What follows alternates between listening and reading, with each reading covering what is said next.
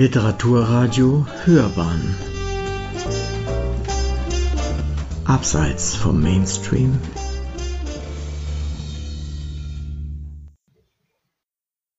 Bevor ich jetzt die Lesung äh, vortrage, ähm, gibt es fünf Ebenen, äh, die dieses Buch äh, äh, konzipiert ist. Die erste Ebene ist natürlich die Entwicklungsgeschichte äh, der Fotografie im Allgemeinen in Europa. Die zweite Ebene äh, ist natürlich die Entwicklungsgeschichte des gleichen Themas aus dem Blickwinkel des Hauses Wittelsbach, also vor allem äh, im Königreich Bayern. Zum Dritten äh, natürlich äh, die allgemeine Ereignisgeschichte, die immer wieder eingeflochten ist, sonst wird man auch die Dinge nicht, die hinteren Umstände auch nicht verstehen. Und schließlich dann, und das Ganze entfaltet sich in Form des Prologs und äh, des Nachwortes, ist die äh, Spielfilmbranche, äh, wie die dieses Thema aufgenommen hat. Das ist natürlich auch ganz interessant, weil die Spielfilmbranche letztendlich äh, die Ebene zeigt, äh, wie die Allgemeinheit zu diesem Thema informiert ist. Genau. Das ist im Grunde genommen so mein Konzept gewesen und äh, das habe ich ineinander verwoben. Das ist nicht ganz einfach, aber ich glaube, das macht dann die einzelnen Geschichten umso spannender. Und ich habe mir gedacht, ich lese äh, zunächst mal das erste Kapitel vor, weil es ja sehr überraschend ist, äh, wie früh eben äh, dieses Thema beginnt mit einer Vision. Und das möchte ich mal vortragen. Das ist das Kapitel 1, was der Spiegel nicht kann. Nur wenige Jahre waren vergangen, nachdem am 12. Oktober 1753 Maximilian III. Joseph, Kurfürst von Bayern, das von François Cuvier dem Älteren erbaute Münchner Residenztheater eröffnet hatte, als der im französischen Montebourg geborene Autor Mediziner Charles François Tiphaine de la Roche sein zukunftsweisendes Opus Giovanni publizierte. Während in München ein letztes Mal der Sieg der Monarchie über die Republik am Beispiel des Suizids des römischen Senators Marcus Porcius Cato des Jüngeren und des Triumphs von Gaius Julius Caesar durch die Oper Catone in Utica des venezianischen Komponisten Giovanni Battista Ferrandini propagiert wurde, sinnierte Tiphaine über die Möglichkeit, die Natur sich selbst abbilden zu lassen. Ein Jahr später wurde seine fantasievollen Schilderungen unter dem Titel Geophantie oder die Erdbeschauung von der Bartholomäischen Buchhandlung in der Reichsstadt Ulm veröffentlicht und auch im Kurfürstentum Bayern mit großem Interesse gelesen. In diesem Werk schilderte Tiphaine, wie er eines Tages in dem Palast der Elementargeister im Wasser zu den Odinern, im Feuer zu den Salamandern, in der Luft zu den Sylphen und in der Erde zu den Gnomen gelangte und ihm von deren Vorsteher Geheimnisse offenbart wurden. Zitat. Du weißt, dass die Strahlen des Lichts, wenn sie von den verschiedenen Körpern zurückgeworfen werden, ein Bild ergeben und sich diese Körper auf allen glänzenden Flächen geben und sich diese Körper auf allen glänzenden Flächen, beispielsweise auf der Netzhaut des Auges, auf dem Wasser und in einem Spiegel abbilden. Die Elementargeister haben diese flüchtigen Bilder zu fixieren gesucht. Sie haben einen sehr subtilen, klebrigen und zähen Stoff zusammengesetzt, der geeignet ist, trocken zu werden und sich zu härten. Mithilfe derselben wird in einem Augenblick ein Gemälde gemacht. Sie verzieren mit diesem Stoff ein Stück Leinwand und bringen diese vor die Objekte, welche sich abbilden wollen. Die erste Wirkung der Leinwand ist diejenige eines Spiegels. Man sieht darin alle nahen und fernen Körper, wovon das Licht ein Bild entwerfen kann. Aber was der Spiegel nicht kann, das kann die Leinwand mit Hilfe ihres zähen und klebrigen Überzugs und so behält sie die Abbildung. Der Spiegel zeigt uns zwar die Gegenstände getreu, aber er behält keine zurück. Unsere Leinwand gibt sie nicht weniger wahrhaftig wieder, aber sie hält sie auch alle fest. Diese Aufnahme der Bilder ist das Werk des ersten Augenblicks, in dem die Leinwand sie empfängt. Man nimmt dieselbe auf der Stelle weg und bringt sie zu einem dunklen Ort. Eine Stunde darauf ist der Überzug getrocknet und man hat ein Bild, welches umso kostbarer ist, weil keine Kunst die Wahrheit desselben nachahmen und die Zeit es auf keine Weise verderben kann.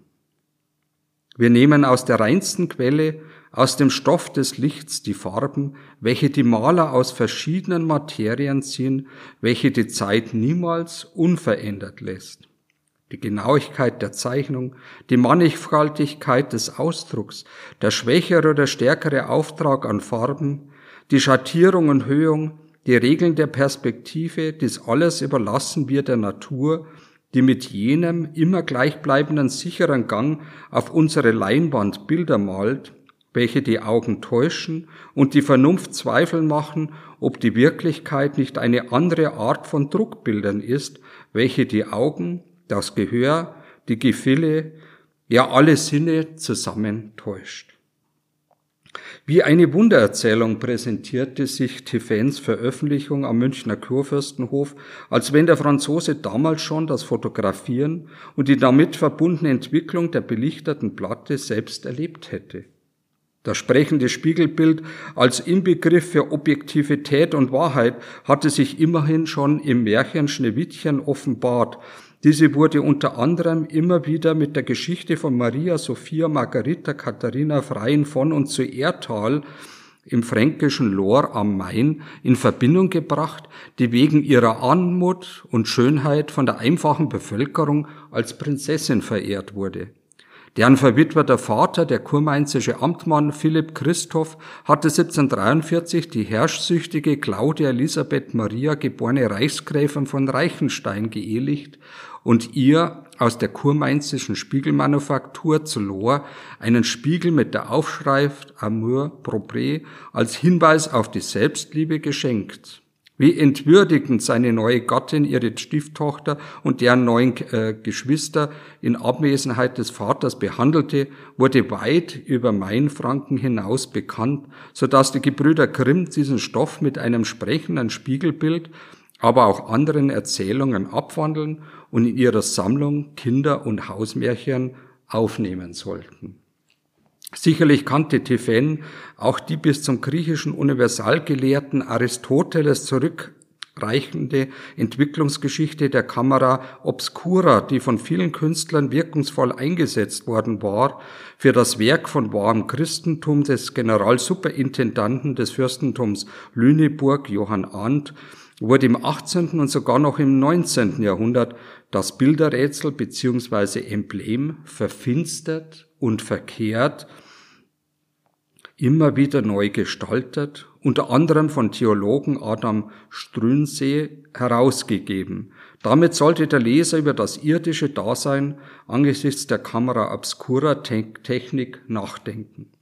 Auch die Entdeckung der Lichtempfindlichkeit chemischer Substanzen gehörte zum Wissensrepertoire von Tiffens Zeit. Man denke nur an die Experimente des Kolbitzer Universal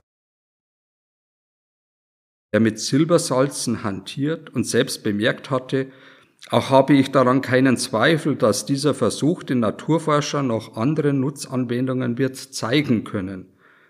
Wer vom bayerischen Kurfürstenhof wünschte sich nicht, das eigene Antlitz, wie er es alltäglich im Spiegel auf glänzenden Metalloberflächen oder im stillen Wasser einer Pfütze oder eines Bergsees beobachten konnte, dauerhaft festzuhalten. Das war jetzt im Grunde genommen dieses erste Einleitungskapitel was eben sehr überraschend ist, dass eben diese Thematik, eigentlich diese Beschreibung des fotografischen Verfahrens als Vision bereits 1760 vorlag. Und damit auch die Sehnsucht dieser Zeit äh, offensichtlich wird, äh, eine solche Technik auch mal haben zu wollen.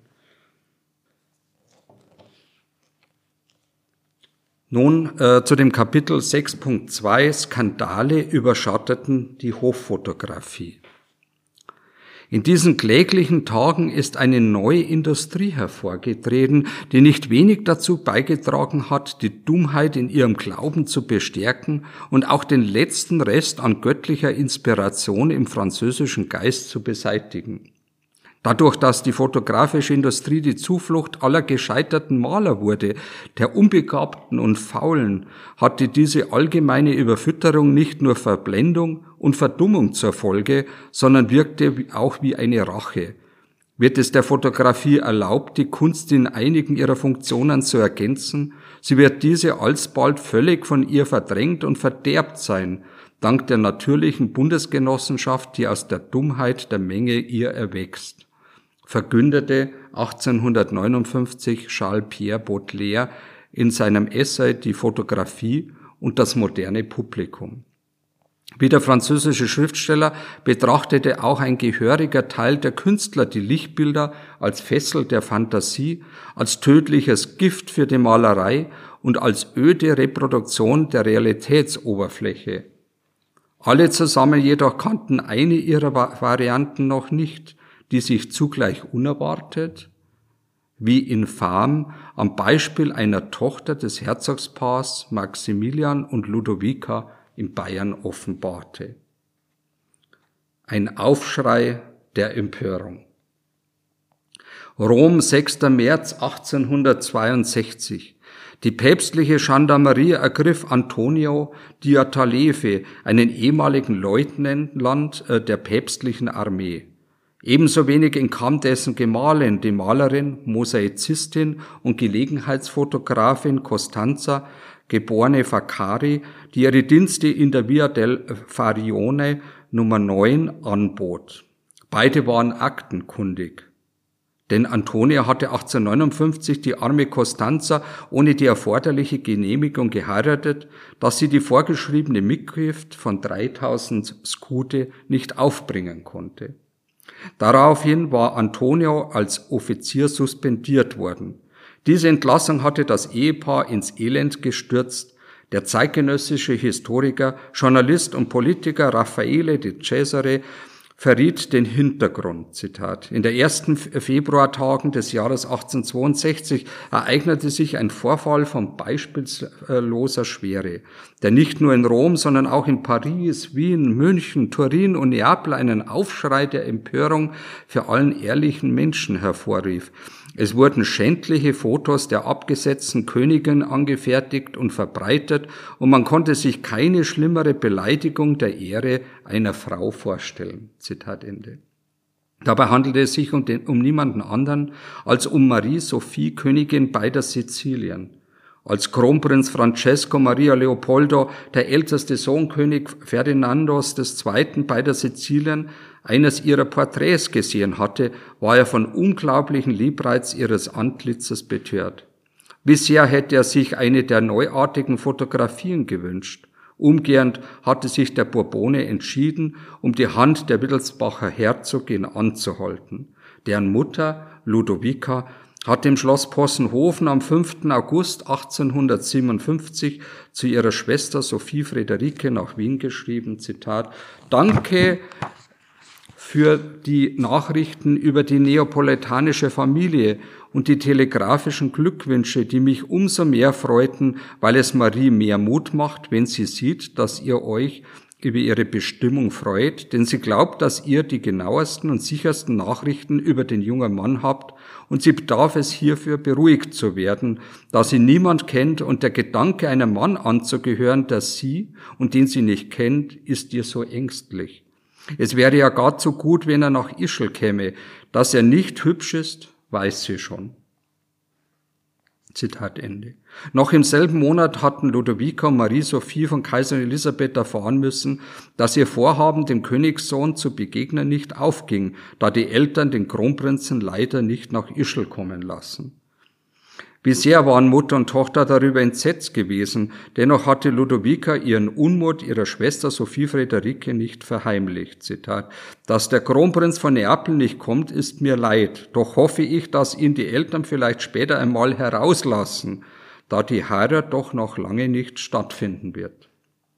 Kurz vor Weihnachten, am 17. Dezember, hatte dann Francescos Stiefmutter Königin Maria Therese von Neapel aus ein Kronprinzenporträt mit dem Kommentar geschickt, Zitat, es hat unglaublich lange gedauert, bis die Fotografie gelungen koloriert gewesen sei, und doch wären sie gar nicht damit zufrieden, Zitat Ende. Mit Bedenken hatte Ludovica auf das farbige Lichtbild reagiert. Zitat. Ich bin neugierig und ängstlich über den Eindruck, den sie auf Marie machen wird, denn er scheint nicht schön zu sein. Diese Enttäuschung hatte die Herzogin auch ihrer Schwester nach Dresden übermittelt. Das Porträt des Kronprinzen ist angekommen. Schön kann er nicht sein, wenn es ähnlich ist, aber es ist sehr schlecht gemacht. So alt kann er keinesfalls aussehen. Trotz dieses niederschmetternden Eindrucks hatte Marie-Sophies Vater, Herzog Maximilian, am zweiten Weihnachtsfeiertag seinen Hofmarschall, dem königlichen Kämmerer und Generalmajor à la suite, Max Freiherrn von Freiberg-Eisenberg, die Leitung der Ehevertragsverhandlungen mit Guelmo Conte di Ludolf, dem königlich neapolitanischen Gesandten, übertragen. Noch im März 1858 hatte Marie-Sophie vergeblich auf das Erscheinen des Kronprinzen gewartet. Einzig und allein verfügte sie über ein Medaillon mit seiner Fotografie. Wie sollte sich ihre Zuversicht für ein glückliches Leben in Neapel verbessern, zumal der bayerische Gesandte und Ministerresistent beim Heiligen Stuhl Ferdinand Johann Baptist Freier von Ferger, dem Minister des bayerischen Staatsministeriums des Äußeren, Ludwig Karl Heinrich Freier von der Pforten von dieser Ehe gewarnt und behauptet hatte, Kronprinz Francesco wäre nicht imstande, Neapels Krone Glanz zu verleihen. Doch die Brauteltern hatten sich von Fergers Bedenken nicht beeinflussen lassen. Am 15. März war der Ehevertrag abgeschlossen. Allerdings hatten das ewige Hin und Her, die enttäuschende Fotografie und die Zukunftsangst der Braut sehr geschwächt. Dann war unter Glockengeläute der von Leo von Klenze vor wenigen Jahrzehnten erbauten Allerheiligenhofkirche am 8. Januar 1859 die erst 17-jährige Marie-Sophie Herzogin in Bayern im Beisein ihrer Familie und des bayerischen Königspaars entsprechend dem Trauschein des Pfarrers Karl Stumpf von St. Ludwig verheiratet worden. Die Hochzeit hatte per Prokurationum, also ohne Francesco, dem Herzog von Kalabrien und Kronprinzen beider Sizilien stattgefunden. Während Marie-Sophies älterer Bruder Ludwig Wilhelm Herzog in Bayern anstelle des Vaters die Braut zum Altar begleitet hatte, war neben ihr als Stellvertreter Bräutigam der Vetter Luipold, Prinz von Bayern, gestanden. Spätestens jetzt hätte Marie-Sophie gerne gewusst, wen sie eigentlich ehelichte. In Erinnerung an dieses außergewöhnliche Ereignis hatte der in Köln geborene Porträtmaler Erich Korenz ein Ölbild entworfen, auf dem er einzig und allein die Braut verbildlicht hatte. Zugleich hatte er durch ein Medaillon an Marie-Sophies Brust darauf hingewiesen, dass der Kronprinz nach wie vor im fernen Neapel verweilte und sich Ludovicas Tochter nur an dieser winzigen, wenig aussagefähigen Fotografie symbolisch zu orientieren hatte. Erst am Nachmittag des 3. Februar 1859 hatte Marie-Sophie im Hafen vor der Stadtsilhouette von Bari, den Türmen der Basilika San Nicola, der Kathedrale San Sambino und des Stauferkastells ihr Gemahl erblickt. Nach späteren Aufzeichnungen ihrer missgünstigen Nichte Marie-Louise Gräfin Larisch-Mönig, geborene Freien von Wallersee, der unehelichen Tochter des Bruders Ludwig Wilhelm mit der Darmstädter Schauspielerin Henriette Mendel, war die arme Marie fast in Ohnmacht gefallen. Hatte Francesco einen ausgezehrten und gebeugten Körper, leblose Augen, abfallende Schultern, ließ er jegliche aristokratisches Benehmen missen. Wie es sich nach und nach herauskristallisieren sollte, konnte er infolge seiner Fimose die Ehe nicht vollziehen. Trotzdem hatte sich Marie-Sophie in ihrer neuen Heimat nicht tot unglücklich gefühlt. Ihre Mutter hatte versucht, ihre zahlreichen Sorgen zu unterdrücken.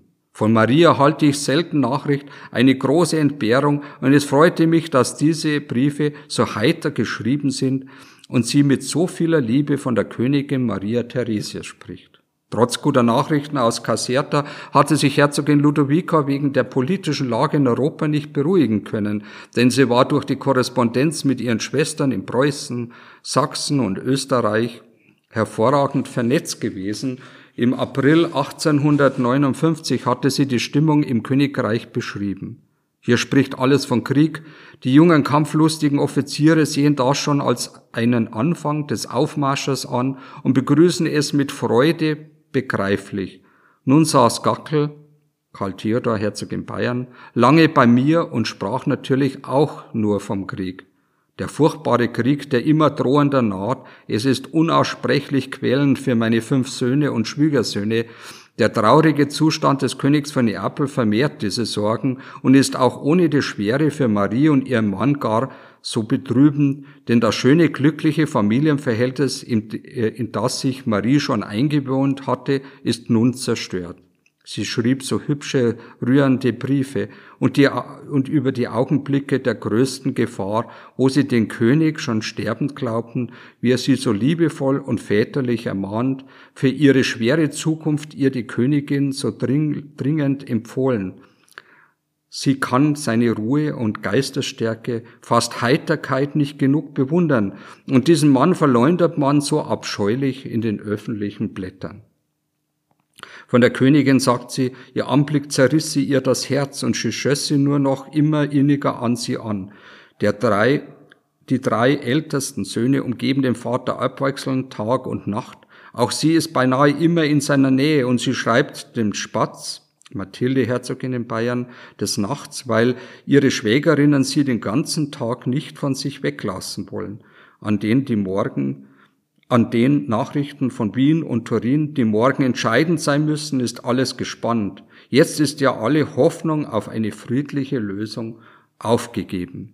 Ab dem 9. Mai 1859 hatte Ludovica befürchtet, die bayerischen und österreichischen Armeen würden gemeinsam aufmarschieren und ihre Söhne Louis und Gackel sowie ihr Schwiegersohn Kaiser Franz Josef I. nach Italien ziehen.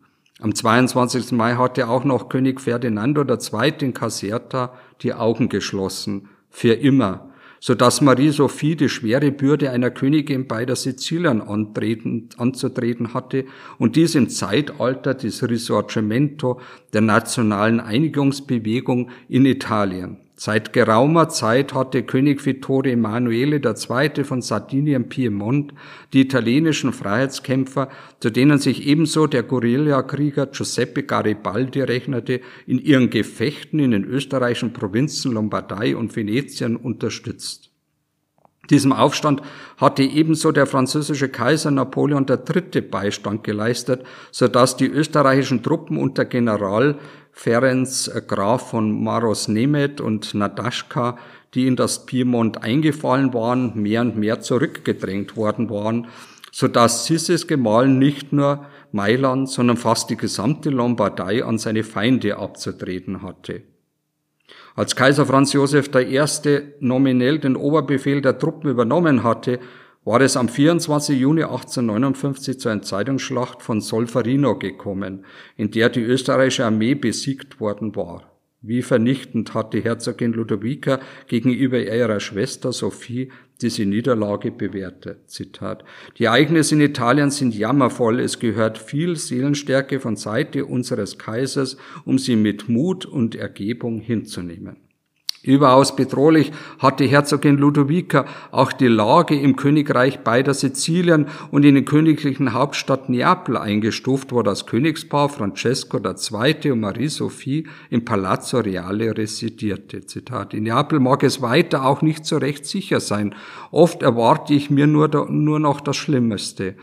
Der Gedanke an einen friedlichen Fortlauf hatte der neapolitanische Königshof endgültig beerdigen müssen, sobald der Freiheitsheld Giuseppe Garibaldi am 11. Mai 1860 bei der Hafenstadt Marsala in das Königreich beider Sizilien eingefallen und schon vier Tage später mit seinen Rothemden in der Schlacht von Calatafimi den bourbonischen General Francesco Landi vernichtend geschlagen hatte.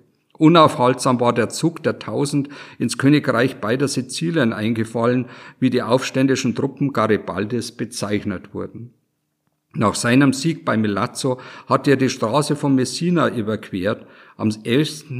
September hatte sich Marie-Sophie an ihre Mutter gewandt. Zitat. Nie wurde so schändlich gegen ein Land gehandelt wie hier. Die Neapolitaner haben nur einen Fehler. Sie sind schwach und lassen die Aufwiegler sowie die ganze revolutionäre Partei ihr Wesen treiben. Sollte der König, was Gott vermögen, vermög, hüten möge, Neapel verlassen müssen, so folgen wir ihm.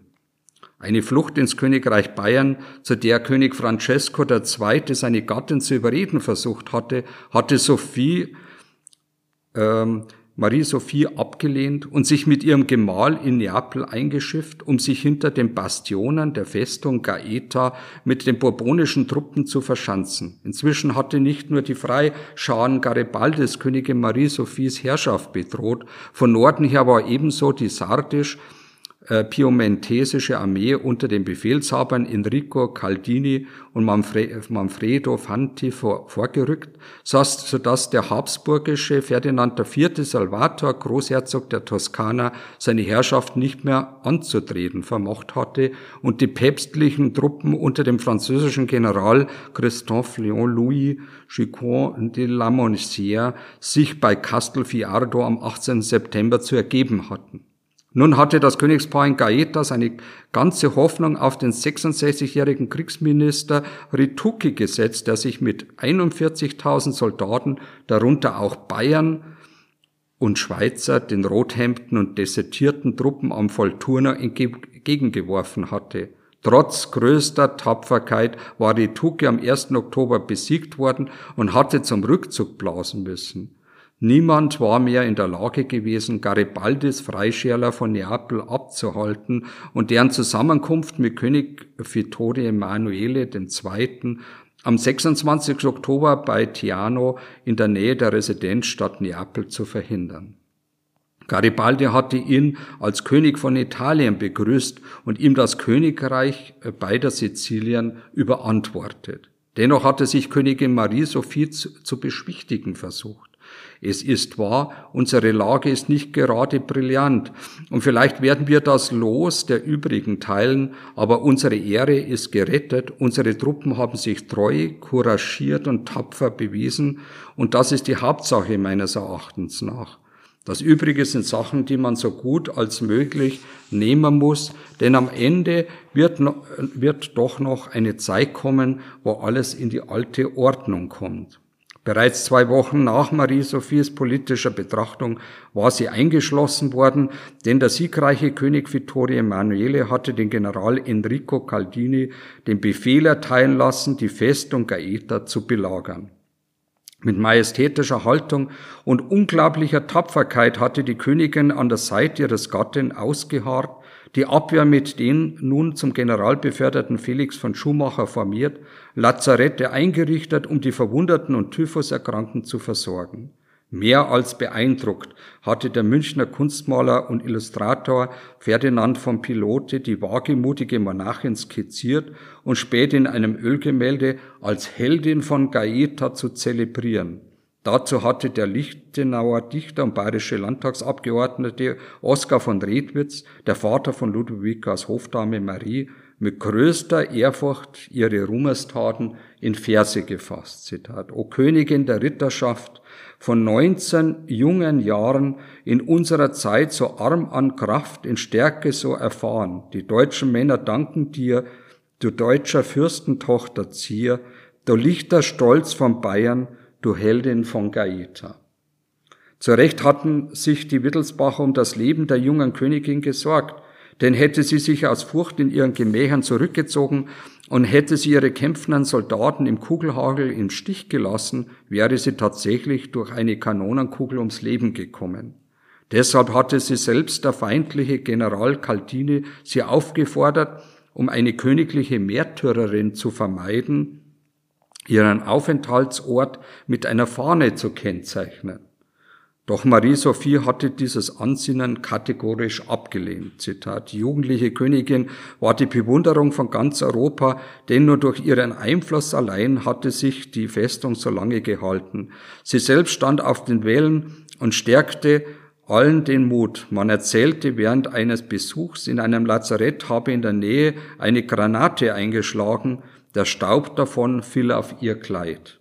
Ihr soll ihn, sie soll ihn abgewischt und gesagt haben, Caldini, das war ungalant. Doch ihre Wagemut hatte das Königreich beider Sizilien nicht vor dem Untergang bewahren können. Am 13. Februar 1861 war König Francesco II. gezwungen worden, die letzte Bastion zu räumen. Zitat. Gaeta hat kapituliert.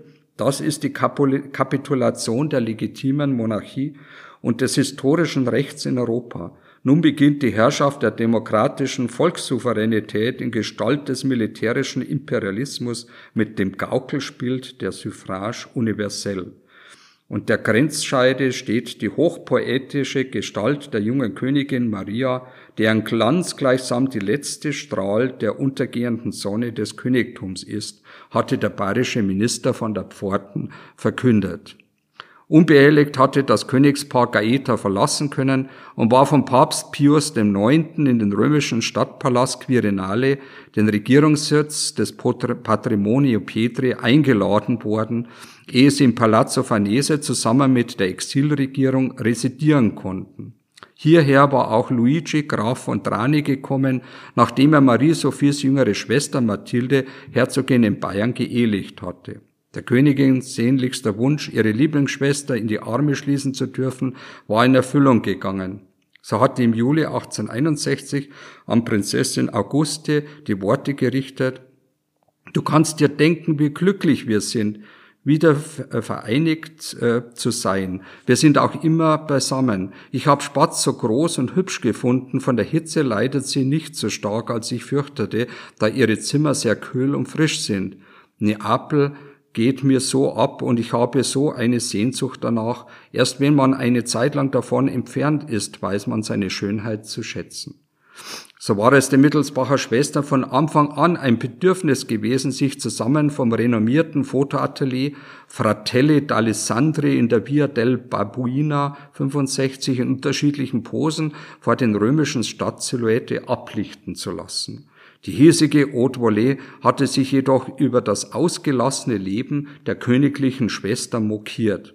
Der ostpreußische Autor und Geschichtswissenschaftler Ferdinand Gregorovius hat in seinen römischen Tagebüchern festgestellt, die Königin raucht, schießt mit Pistolen, während sie selbst Vierspänner kutschiert, lässt sich der unglückliche König oft in einer Straßendroschke sehen.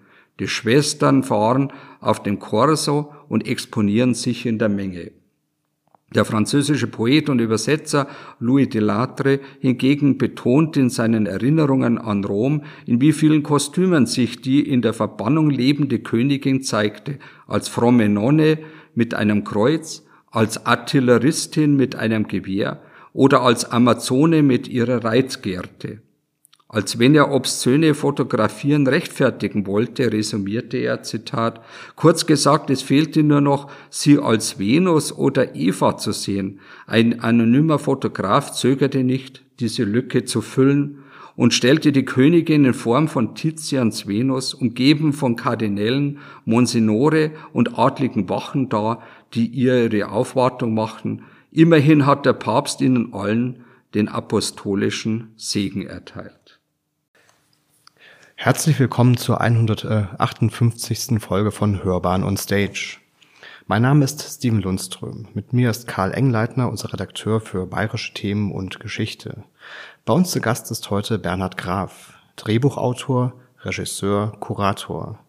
Er arbeitet für den Bayerischen Rundfunk und konzipiert Ausstellungen, unter anderem im Rahmen der Munich Show und gerade aktuell die Ausstellung im königlichen Rampenlicht auf die wir heute sicher noch zu sprechen kommen werden. Als Historiker und Germanist und Kunsthistoriker hat er sich vor allem um die Geschichte der Wittelsbacher verdient gemacht. Mit seinem Buch Napoleons Erben in Bayern, die Herzöge von Leuchtenberg, war er schon einmal zu Gast bei Hörbahn on Stage. Heute geht es um sein Buch Das Haus Wittelsbach und die Fotografie, erschienen im Alitra Verlag.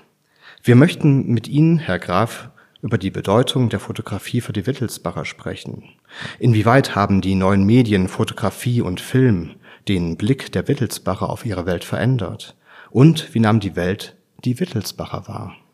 Herr Graf, wunderbar, dass Sie wieder den Weg zu uns gefunden haben. Grüß Gott. Ähm, Herr Graf, Sie bestellen ja ein weites Feld. Sie sind, wie schon erwähnt, unter anderem Drehbuchautor, Regisseur, Dozent an verschiedenen Universitäten, Autor, davon ja gleich noch mehr. Und sie handeln von Mineralien, zum Beispiel im Rahmen der Munich Show, der Münchner äh, Mineralientage. Dazu verfassen sie Kataloge, konzipieren Ausstellungen. Wie sind Sie dazu gekommen? Warum folgen Sie der Spur der Steine?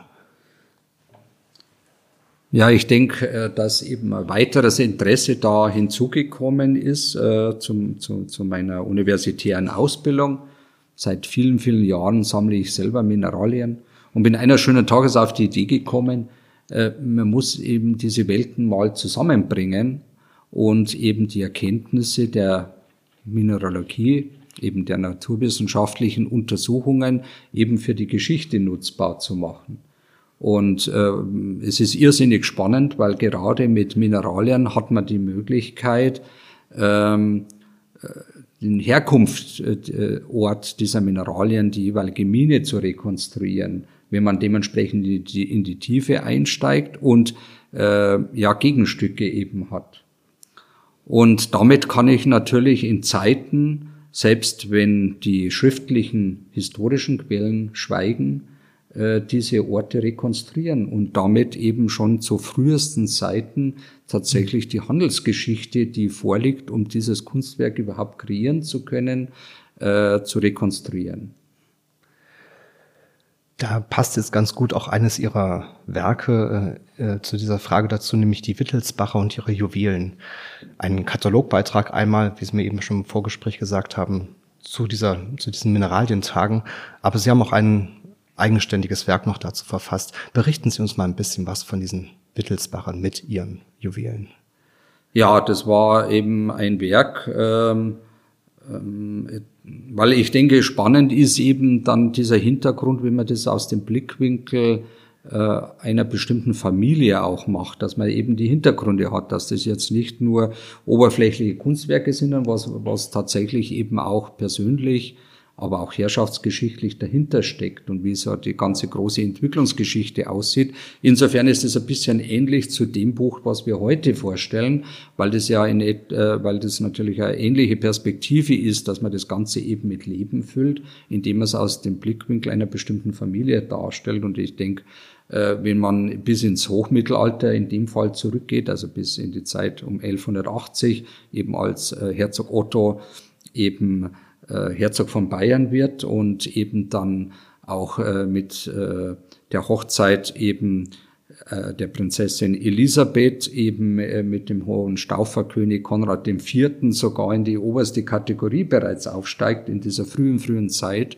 äh, erweckt natürlich das Interesse auch für Preziosen mhm. und für ihre Wirkung. Und das ist natürlich das Spannende, wie sich das im Laufe dieser Jahrhunderte von 1180 bis äh, 1918, also in diesen 738 Jahren tatsächlich entwickelt hat. Mhm. Und da sind natürlich ganz unterschiedliche Schwerpunkte. Und da ist unter anderem auch die berühmte Geschichte des blauen Wittelsbachers natürlich ja. dabei, dieser Startdiamant und äh, der Wittelsbacher und letztendlich Symbol Bayerns, was äh, eben auch ganz dramatisch dann in der äh, Zeit äh, der Weimarer Republik verloren gegangen ist. Ähm, ähm, ist unter anderem mit, mit eben auch verankert und da kann man eben auch mineralogisch rekonstruieren, wo dieser Diamant herkam und was da für Geschichte natürlich vorliegt. Genau. Vielleicht noch kurz was zu dieser Geschichte, zu dem, was Sie da, zu diesem blauen Wittelsbacher herausgefunden haben. So die Details noch. Okay, ja, im Grunde genommen, äh, wie es aussieht, ist, diese, ist dieser blaue Wittelsbacher ähm, ja, äh, taucht das erste Mal in Spanien auf. Also offensichtlich ist es von dort erworben worden. Äh, letztendlich kommt dieser blaue Wittelsbacher als äh, fluider äh, Diamant, das heißt aus einem Flussbett gefunden, äh, aus dem Gebiet eben des äh, Sultanats Golconda. Das liegt in Indien, weil natürlich alle Diamanten in dieser Zeit ich sage mal vor um, um 1735 werden die ersten Diamanten in Brasilien äh, gefunden, aber vorher kommen sie fast grundsätzlich alle aus Indien und auch in diesem Fall. Und äh, äh, eben aus dem Umschlagsplatz eben Golconda. Und es gibt ein, ein ähm, ähm, es, es gibt einen Handelsreisenden dieser Zeit aus Frankreich, äh, der eben mehrfach Indien bereist hat.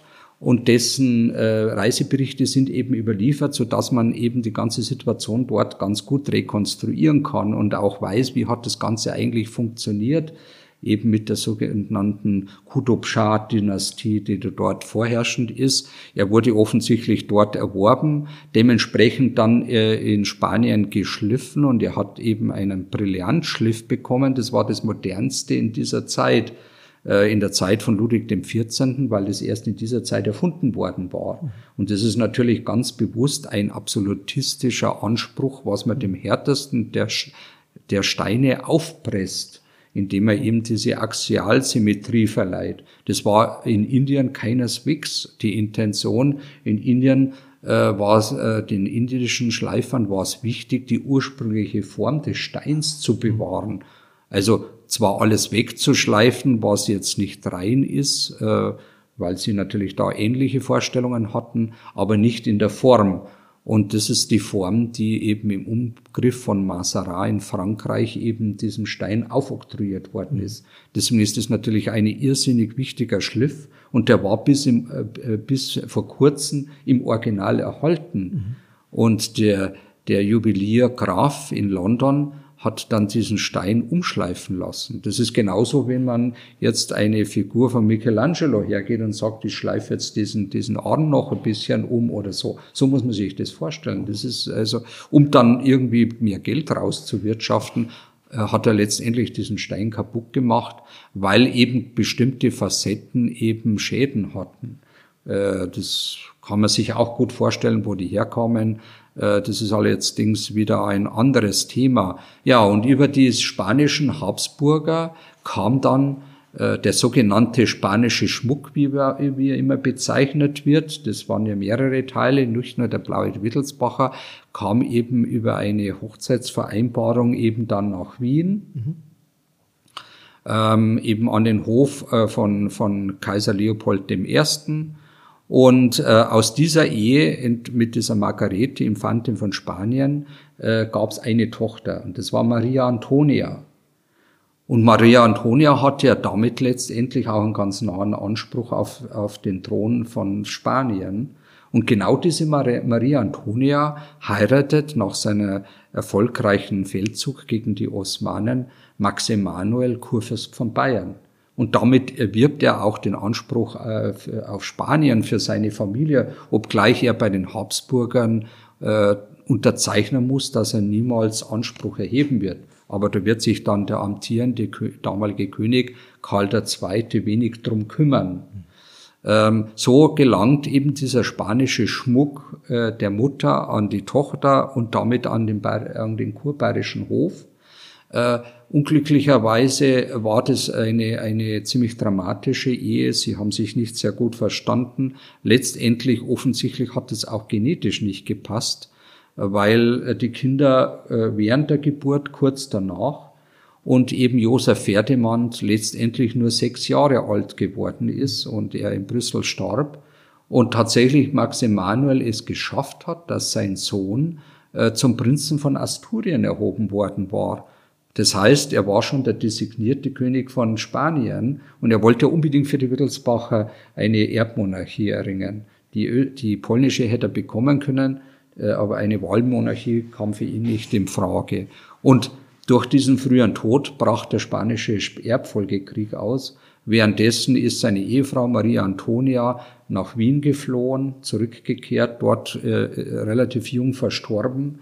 Äh, so, und sie hat ihren spanischen Schmuck wieder mitgenommen, einschließlich den blauen Wittelsbacher, hat aber dann dennoch in, in ihrem Testament äh, verordnet, dass äh, der bayerische Hof diesen spanischen äh, Schmuck erben soll, nicht Max Emanuel. Also er hat, sie hat es dem spanischen, äh, dem bayerischen Hof überlassen.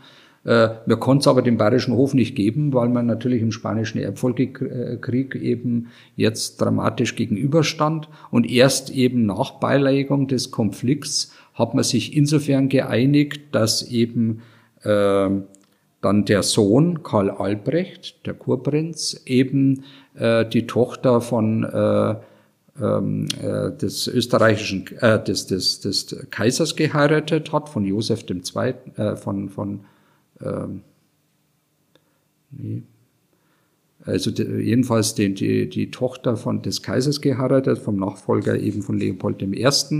Und äh, damit äh, dieser spanische Schmuck endgültig nach Bayern kam. Ja, vielen Dank, sehr, sehr spannend. Die, ich gönne uns trotzdem noch die nächste Aufwärmfrage, weil sie uns jetzt auch direkt dann zum aktuellen Buch bringt. Und ähm, zwar. Ich würde gerne beim 18. Jahrhundert bleiben. Sie holen ja weit ins 18. Jahrhundert hinein aus. Äh, Im ersten Kapitel, das Sie uns vorgelesen haben, ist denn, und jetzt Ihre Interessen für die Mineralien, ist eine zeitgenössische Diskussion um die Optik und die Verwendung von äh, Prismen äh, in dem Zusammenhang auch interessant für die Entwicklung der Fotografie dann.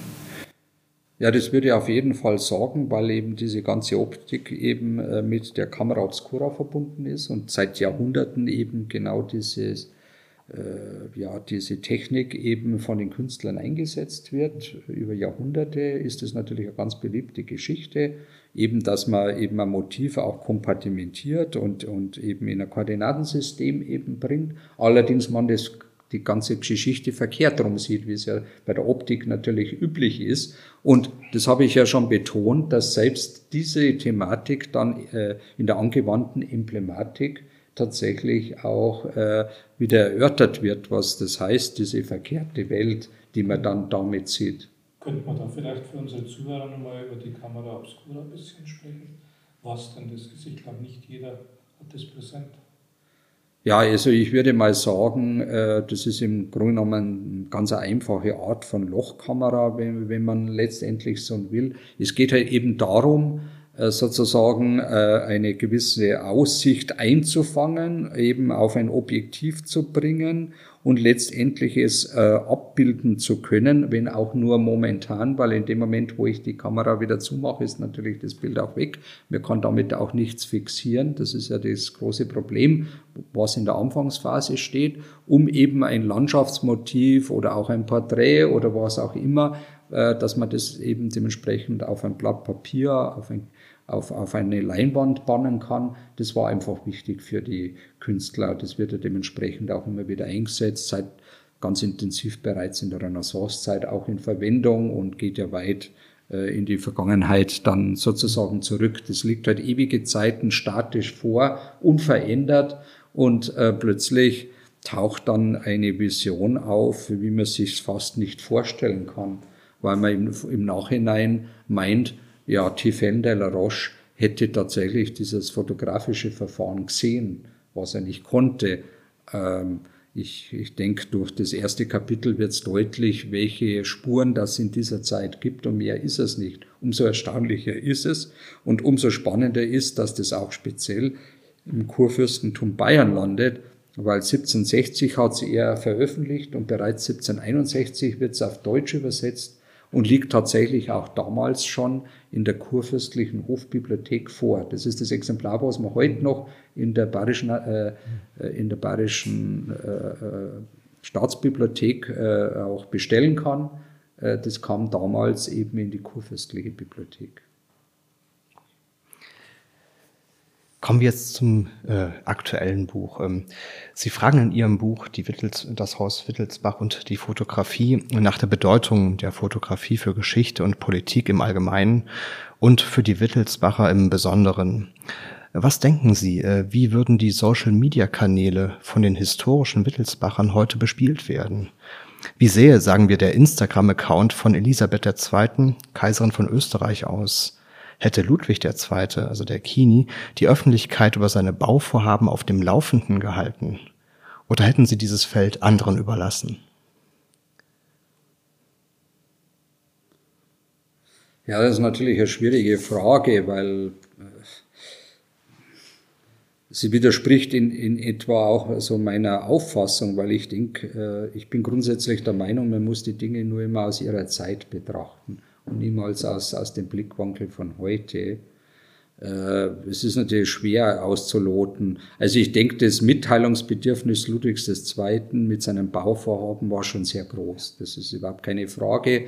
Und er hat seinen, das war zugleich auch der erste Hochfotograf Josef Albert bis zur Erschöpfung sozusagen äh, eingesetzt. Er musste quer durch Europa reisen, um im, äh, für den Entstehungsprozess seiner Schlösser, der ganzen Ausstattungen, eben Details zu fotografieren, die er selber zum Teil gesehen hat, die er dann vor Ort haben wollte. Er hatte einfach das Medium wirklich perfekt benutzt. Das liegt einfach daran, dass er mit dem Medium bereits als Kind konfrontiert war, eben auch durch Josef Albert, der eben äh, derjenige war, der nach Hohenschwanger gekommen war, um äh, in Anregung auch von der Königin Marie äh, die königliche Familie zu fotografieren. Und er ganz enges Verhältnis plötzlich zu den Wittelsbachern gewann und damit er der erste Hoffotograf äh, sozusagen wird. Und äh, natürlich äh, dann sukzessive in Konkurrenz dann zu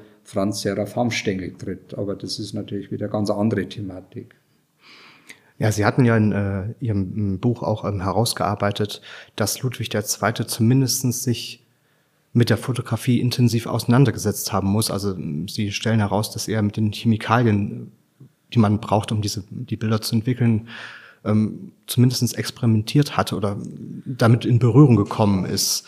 Genau, das ist äh, von, einem, von, von einem badischen Gesandten dieser Zeit, der wurde zu einer Abschiedsaudienz äh, zum Schloss Berg gebeten und der berichtet genau darüber, dass da ein entsetzlicher Durcheinander dort vorherrschend war und das ganz grauenvoll eben äh, nach den Inkredenzien der Fotografie gestunken hat. Hm. Und damit ist der Beweis da, dass Ludwig II. tatsächlich äh, ja experimentiert hat. Und ich glaube, das gehört zu seiner Person auch dazu, weil er ist eine Person, die zwischen der Vergangenheit äh, schwebt, also mit seiner ganzen Rückorientierung an den Sonnenkönig, an Ludwig XIV., an die Bourbonen, auch an Ludwig XV. auf der einen Seite und auf der anderen Seite, dass er für jegliche technische Entwicklung aufgeschlossen war, wie kein anderer. Und er da deswegen auch äh, für ihn die Fotografie natürlich ganz wichtig war. Und offensichtlich hat er ganz intensiv eben da äh, geforscht auf dem Sektor, aber mir ist natürlich kein Foto von ihm, äh, ich denke, er hat es einfach nicht zustande gebracht. Es war ja höchst kompliziert. Man muss einfach bedenken, man muss den halben Chemiekasten bereithalten, um da nur das Geringste abbringen zu können. Mhm. Das wird sich erst sukzessive dann verändern bis hin zum Ende seiner Herrschaft wird die Situation eine ganz andere sein. Da kann man dann fast, wie man salopp sagt, fast jeder Idiot fotografieren, wenn man plötzlich mit äh, Trockenplatten agieren kann, weil dann eben die, dieser chemische Prozess bereits vonstatten gegangen ist und man sofort das Fotografieren beginnen kann. Obgleich natürlich das Entwicklungsverfahren nach wie vor kompliziert bleibt, aber immerhin die Fotografie selbst äh, wird sich damit äh, entscheidend vereinfachen. Die Möglichkeiten gab es natürlich in seiner Frühphase nicht. Ludwig II. stellt sich da vielleicht in Relation mit Max II., der auch der Wissenschaft und den Neuerungen sehr aufgeschlossen war, im Gegensatz zu Ludwig I., dann, der anscheinend den Daguerre kein großes Interesse gegenübergebracht hat. Genau. Also es ist das Interessante dabei, dass eben diese ganze allgemeine Einstellung sich auch in dem Bereich tatsächlich widerspiegelt. Äh, eben, dass äh, Sie haben jetzt den Namen Daguerre bereits genannt, äh, der natürlich in der Anfangsphase als, als äh, äh, Fotograf natürlich ganz eine entscheidende Rolle spielt und, und er ihm ähm, von Paris aus sogar Foto, also so, sogenannte Daguerre-Typieren, wie man das damals bezeichnet hat, tatsächlich schickt.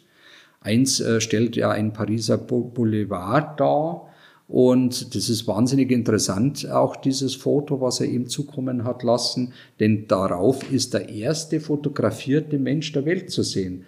Oder sind sogar zwei, nämlich einer, der dem anderen die Schuhe putzt oder umgekehrt, sind zwei Personen, die äh, sind. Und er konnte damit nichts anfangen. Das muss man ganz offen sagen. Er hat es ja sofort der Akademie der Wissenschaften weitergegeben. Er hat es nicht weggeworfen, ist keine Frage.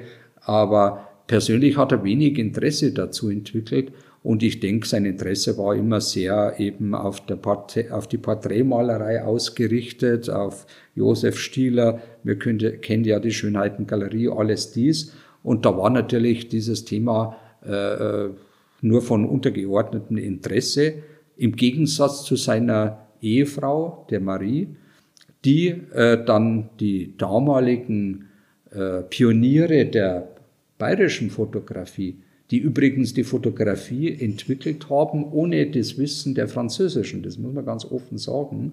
Und das war auf der einen Seite eben Franz von Koppel, der berühmte Mineralogieprofessor, und auf der anderen Seite der Physiker Steinheil, die beide ein eigenes Verfahren entwickelt haben und die ersten Fotografien äh, im, im deutschsprachigen Raum umsetzen, und das 1839. Da wird, zu Daguerre. Äh, gleichzeitig zu, im selben Jahr, als Daguerre seine Daguerreotypien nach München schickt.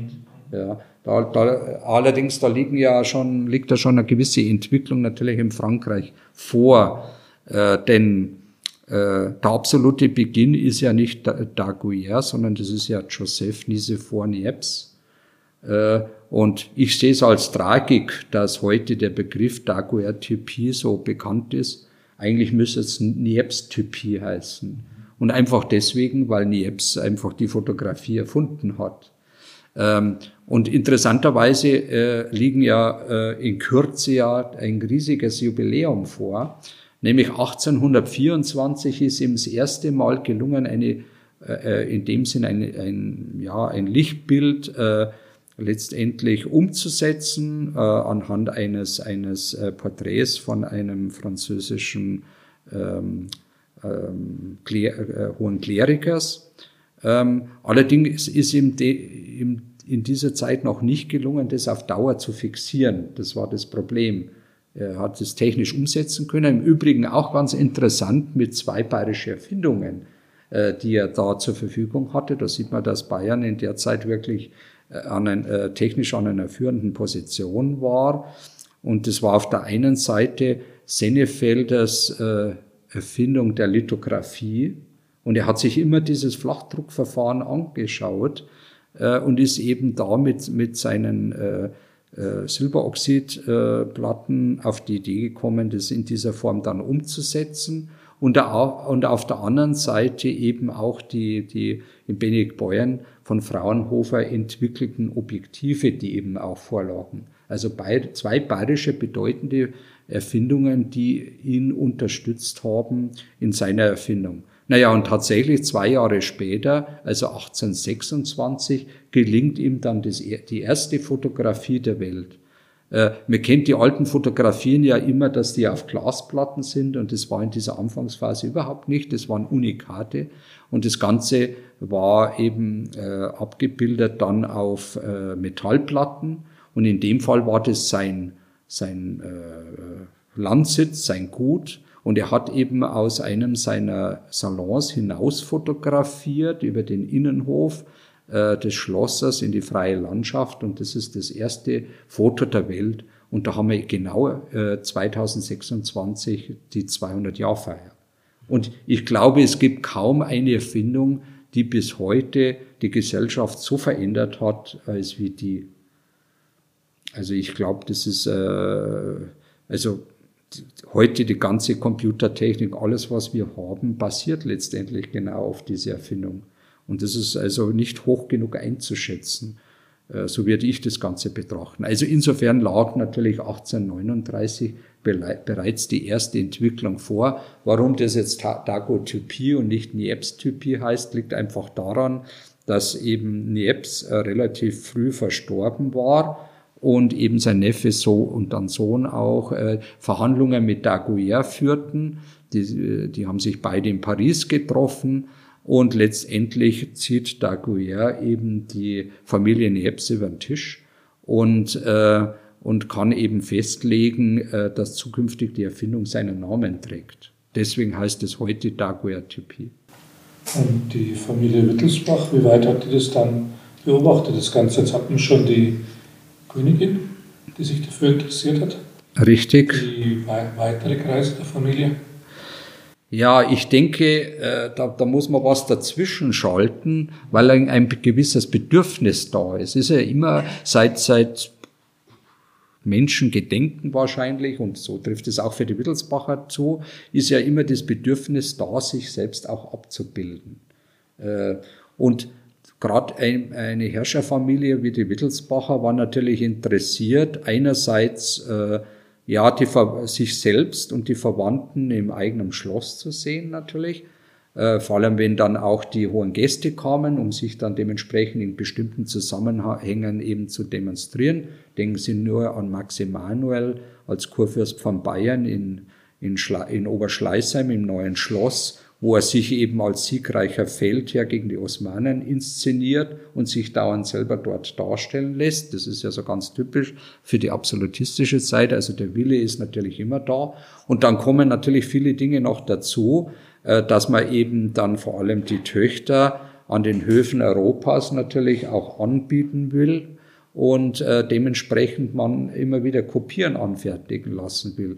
Oder man sitzt dann auch ganz deutlich an den dritten Zweig der Wittelsbacher, eben die Herzöge von Leuchtenberg, äh, die Kinder von Eugène de Beauharnais beispielsweise, die ja dann in die ganze Welt verheiratet werden und die wollen natürlich, wenn sie ihre eigene Familie verlassen müssen in Richtung Schweden, Norwegen, Portugal oder Brasilien, wollen die natürlich ihre Verwandten mitnehmen. Und deswegen, und da hat man ein schönes Beispiel auch äh, von dieser Familie, äh, dass diese Kinder alle als Engelchen von, äh, von Josef Stieler dargestellt worden sind, fünf an der Zahl jetzt in dem Fall, und dass tatsächlich dieses Gemälde äh, von verschiedenen Künstlern, unter anderem auch von dem berühmten Lieder, der einigermaßen das Niveau von Still erreichen konnte, immer wieder kopiert worden ist. Für Max den ersten Josef äh, allein schon zweimal, weil er es unbedingt haben wollte und der Vater es natürlich das Original nicht rausgerückt hat. Und jetzt ist natürlich das auch ein bisschen peinlich, äh, wenn man dann Kopieren anfertigt und der Kopist kann bei Weitem dem Vorbild, also in dem Fall Josef Stiller, das Wasser nicht reichen und man eine schlechte Kopie mitnehmen muss. Das ist natürlich nicht sehr schön. Und insofern kam eben äh, die Erfindung von Sennefelder ganz äh, bravourös dazu, äh, weil die Lithografie eben Kopieren äh, ermöglicht hat, äh, ohne Qualitätsverlust. Da schließt sich der Kreis und genau. das gefördert haben, Genau, genau. Und äh, das ist, und da schließt sich auch der Kreis insofern, weil wir dann hier einen bedeutenden Vertreter äh, gewinnen. Und das war Franz Seraph Hamstengel, der ja aus ärmsten Verhältnissen äh, stammt, eben aus einer bäuerlichen Familie. 1816, also äh, kurz nach der napoleonischen Ära, es war ein Hungerjahr, die, äh, seine Eltern verlassen muss. Die waren froh, dass er wegzieht und er wurde vom Schullehrer nach München äh, in der Kunstschule vermittelt und lernte dort die Lithografie kennen und steigt zum bedeutendsten Lithografen seiner Zeit auf und macht eine Riesenkarriere. Äh, zunächst mal bei den Wittelsbachern, weil er dann eben die Personen eben dann auch lithografiert und äh, damit dem entgegenkommt, dass man eben Kopieren plötzlich zur Verfügung hat.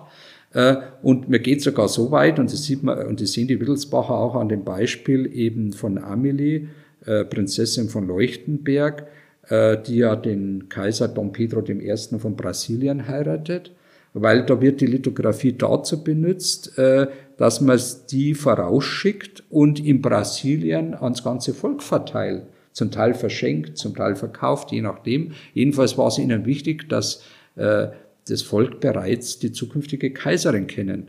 Äh, es war vollkommen klar, als sie dann in Rio landet, das erste Mal, wusste jeder, der dort stand, wer sie ist. Äh, es ist eine richtige politische Propaganda, die halt damit äh, stattfindet. Und das ist natürlich klar, dass dann die Fotografie genau das noch viel mehr erfüllen wird, was mit der Lithografie begonnen worden ist. Dann erklärt sich das Bedürfnis auch von Seiten einer Herrscherfamilie und auch die von äh, den Wittelsbachern. Und, und in, diese, in diesen Strudel kommt eben genau dieser Franz Seraph Hamstengel hinein. Der wird über die Wittelsbacher an den Wettiner Hof vermittelt, weil ja eine Schwester der Ludovica, nee, sogar zwei Schwestern, Königinnen von Sachsen ja werden und er dort eben sofort am Hof Fuß fassen kann und dort äh, berühmter äh, äh, Port Porträtlithograf wird und zusätzlich lithografiert er einen Großteil eben der sehr berühmten Gemäldesammlung, weil auch das Bedürfnis da ist, Kunst äh, äh, beliebig zur Verfügung zu haben. Das sind auch, es klingt alles sehr modern, aber es ist genau in der Zeit grundgelegt und er wird eben Europa berühmt und kommt als berühmter Mann eben aus äh, Dresden dann nach München zurück. Und komischerweise dieser Josef äh, Albert, den ich bereits erwähnt habe, und er zusammen gehen dann, was Fotografie anbelangt, bei jemanden zur Schule, in Anführungszeichen, nämlich bei dem Pharmazeuten Alois Löcherer. Und Alois Löcherer war Pharmazeut, Apotheker. Und als Apotheker ist man natürlich prädestiniert, äh, mit Chemikalien umzugehen. Und er kon kon konnte natürlich jedes Register ziehen und hat sofort die modernste Entwicklung seiner Zeit, und das war jetzt in dem Fall ein Engländer, da schwankt es plötzlich äh, nach Großbritannien zu Talbot, dem ist es nämlich gelungen, jetzt äh, diese, dieses fotografische Verfahren auf Papier übertragen zu können und beliebig zu vervielfältigen. Und ab dem Zeitpunkt wird es überhaupt erst interessant. Solange das immer Unikate auf Metallplatten bleiben, äh, hätte es ja für die Dynastie jetzt kein, kein, nichts vom Vorteil. Aber das gelingt ihm und genau dieses Verfahren kannte sofort Alois Löcherer und hat es auch umgesetzt und hat sofort an seine Schüler in dem Sinn weitergegeben. Und es war niemand anderes wie Josef Albert auf der einen Seite und Franz Seraph Hamstengel auf der anderen Seite. Nur das war ein sehr ungleiches Paar oder Schülerpaar. Äh, der eine schwer reich und hochberühmt inzwischen als Lithograf, konnte äh, alle Register ziehen, sich in der Maximilianstraße für sofort ein Prunkatelier einrichten. Die Möglichkeit hatte Josef Albert von Anfang an nicht und musste sich erst langsam eben äh, ja, äh, die Gunst eben der Wittelsbacher in Hohenschwangau eben äh, erringen. Und auf der anderen Seite, Franz Seraph Hamstengel war überhaupt auf diese Situation nicht angewiesen. Der hätte auch niemals Hochfotograf werden wollen. Das hätte er als große Einschränkung empfunden. Es wird vielfach in den Filmen falsch, falsch dargestellt, dass er Hochfotograf gewesen wäre. Stimmt natürlich nicht.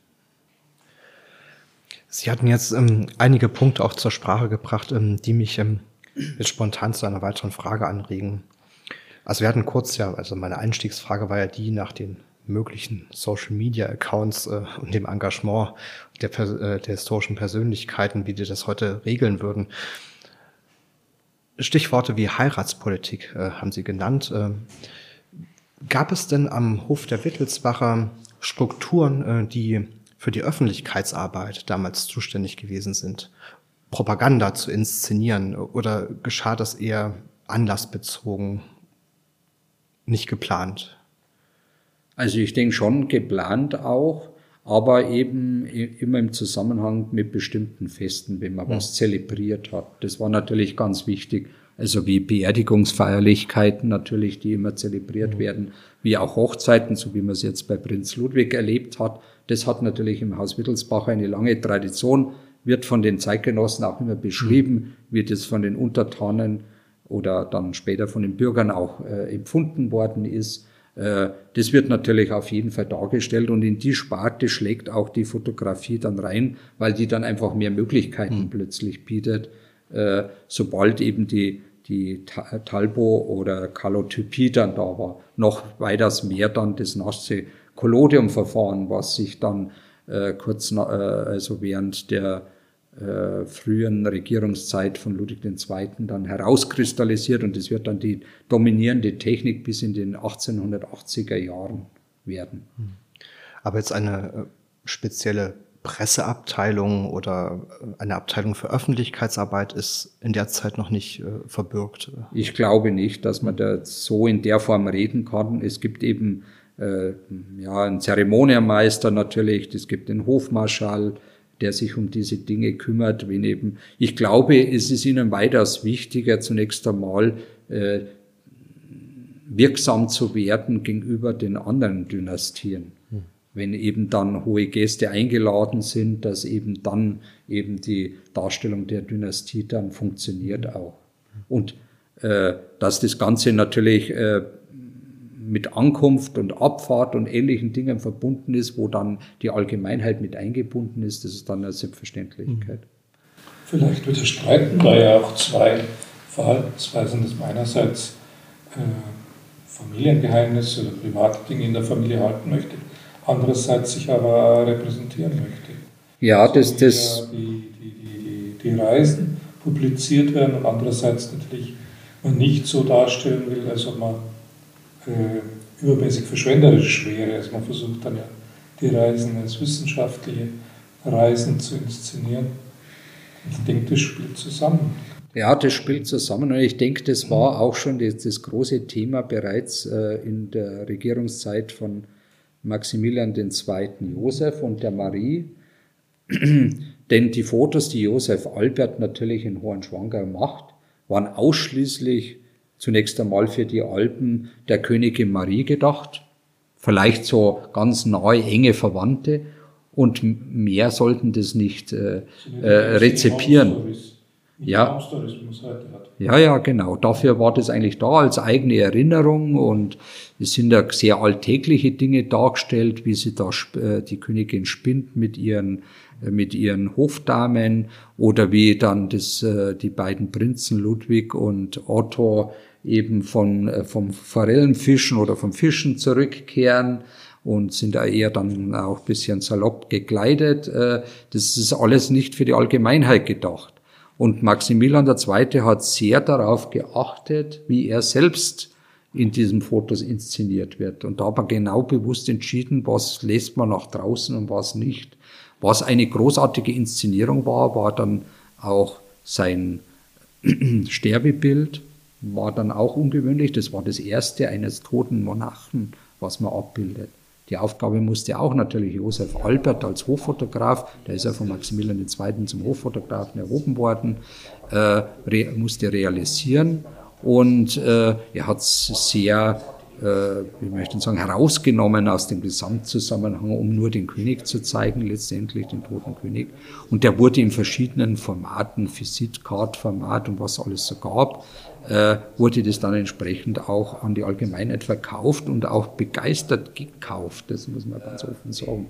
Oder dass man dann langsam auf die Idee kommt, äh, Fotografie in Amtsstuben, in Gerichtssälen aufzuhängen. Das sind dann alles neue Dinge, die dann da plötzlich entstehen. Und da ist, denke ich, äh, ja, der Startpunkt eben alles Maximilian II. Oder dass man dann die Fotografie plötzlich einem Millionenpublikum äh, präsentiert.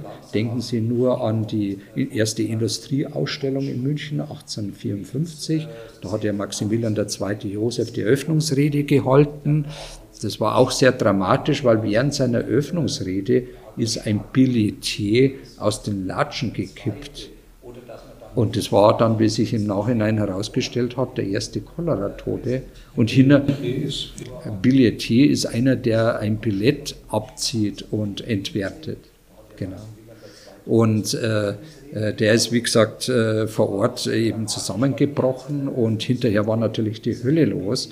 Aber die Chance hat halt eben vor allem auch durch seine finanziellen Hintergründe vor allem äh, ja, Hamstängel genutzt indem man nicht nur dem, äh, als Fotoreportage, das war auch eine neue Erfindung, äh, eben äh, den Aufbau des Kristallpalastes äh, fotografiert hat, sondern auch den Ablauf dort mit den Besuchern. Und da musste ja die Fotografie schon so, sehr weit sein, äh, dass man in einem Innenraum bewegende Personen fotografiert, um nicht alles nur verwischt zu haben. Da, also da sieht man schon, da hat sich viel getan in wenigen Jahren. Äh, und jetzt das weitere Interessante, es gab auch einen Stand, wo äh, Hanfstengel selbst seine Produkte präsentiert. Äh, und er hat selber dann auch diesen Stand auch fotografiert, sodass man genau weiß, wie, das, wie, wie dieser Stand eben zu Füßen eine, eines äh, Monuments zu König Maximilian II. Josef dann tatsächlich ausgesehen hat.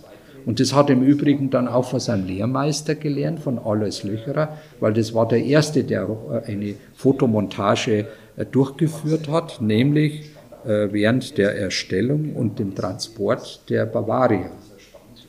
hat er seine Talbotypien oder, oder Kalotypien angefertigt, die bis heute erhalten sind. Leider nur die Transportkalotypien, nicht zum Herstellungsprozess selbst. Zwar zum Zusammenfügen, das auf jeden Fall, und die Inszenierung mit, mit, mit dem Erzgießer äh, und so weiter. Das äh, war allerdings äh, vollkommen neu und äh, da war er die führende Persönlichkeit. Aber es wird dann aufgrund dessen, dass er dann doch auf sehr traditionelle Dinge setzt, äh, wird er langsam, aber sicher von seinen eigenen Schülern dann verdrängt und wird dementsprechend aus den Gremien auch hinausgedrängt. Äh, obwohl äh, die Königin Maria ihn auch unterstützt, indem sie sich selber fotografieren lässt von ihm. Und das sind ja die ganz berühmten kolorierten Talbotypien von ihm, die ganz großartig sind.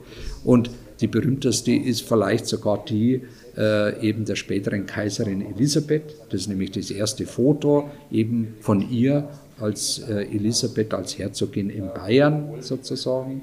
Und Ihr war die, das ganze Verfahren offensichtlich sehr suspekt. Äh, sie war überhaupt selber nicht begeistert davon, warum sie jetzt da äh, längere Zeit stramm sitzen muss vor dem Fotografen und sieht dementsprechend auch einen Schmollmund oder so. Deswegen existiert das Foto, wie es ist. Obwohl, finde ich, Alois Löcherer wirklich ein interessantes Register gezogen hat. Er setzt ja den Lichtkegel direkt hinter ihr Haupt und inszeniert sie wie eine Heilige. Das ist natürlich auch ganz interessant. Und dieses Foto macht ja dann noch eine Wahnsinnskarriere, aber nicht zugunsten von Alois Löcherer, denn kurz danach äh, wird sich ja äh, eben Herzogin Elisabeth in Bayern, in Ischl, ja verloben, was nicht vorgesehen war. Es war überhaupt keine äh, Verlobung vorgesehen, nicht so, wie es in den Spielfilmen umgesetzt wird. Das lässt sich aus den Briefen rekonstruieren. Ähm, dass eigentlich nur der 23. Geburtstag des Kaisers in Ischl gefeiert werden sollte und sonst nichts. Und es war eine spontane Entscheidung des Kaisers. Ähm, äh, Elisabeth war vollkommen aus ihrer Welt herausgerissen. Sie musste sofort in eine andere äh, Erziehung äh, hineingehen. Also es war natürlich ein eigenes Thema. Ähm, aber genau diese Fotografie von Alles Löcherer hat dem Kaiser von Österreich nicht gefallen. Und er hat dieses Foto in Österreich verbieten lassen. Und es wurden sogar Lithografen äh, herangezogen, um dieses Foto zu lithografieren, um möglichst äh, äh, eben der zukünftigen Kaiserin ein, ein Lächeln auf den Mund zu zaubern, was meines Erachtens nicht gelang. Und deswegen hat relativ schnell dann, äh, bevor sie noch verheiratet war, eben Franz Seraph Hamstengel die Chance bekommen, die zukünftige Kaiserin von Österreich neu zu fotografieren. Und man meint, man hat eine ganz andere Person vor sich. Man merkt auch, sie verändert sich selbst sehr extrem und das lässt sich auch durch die Beschreibungen ihrer Mutter Ludovica nachvollziehen, die selbst sagt, äh, dass ihre Schönheit sich erst äh, sukzessive, erst als sie Richtung 17 und 18 ging, entwickelt hat. Lassen Sie uns jetzt mal auf die ähm, Entstehungsgeschichte Ihres Buches zu sprechen kommen.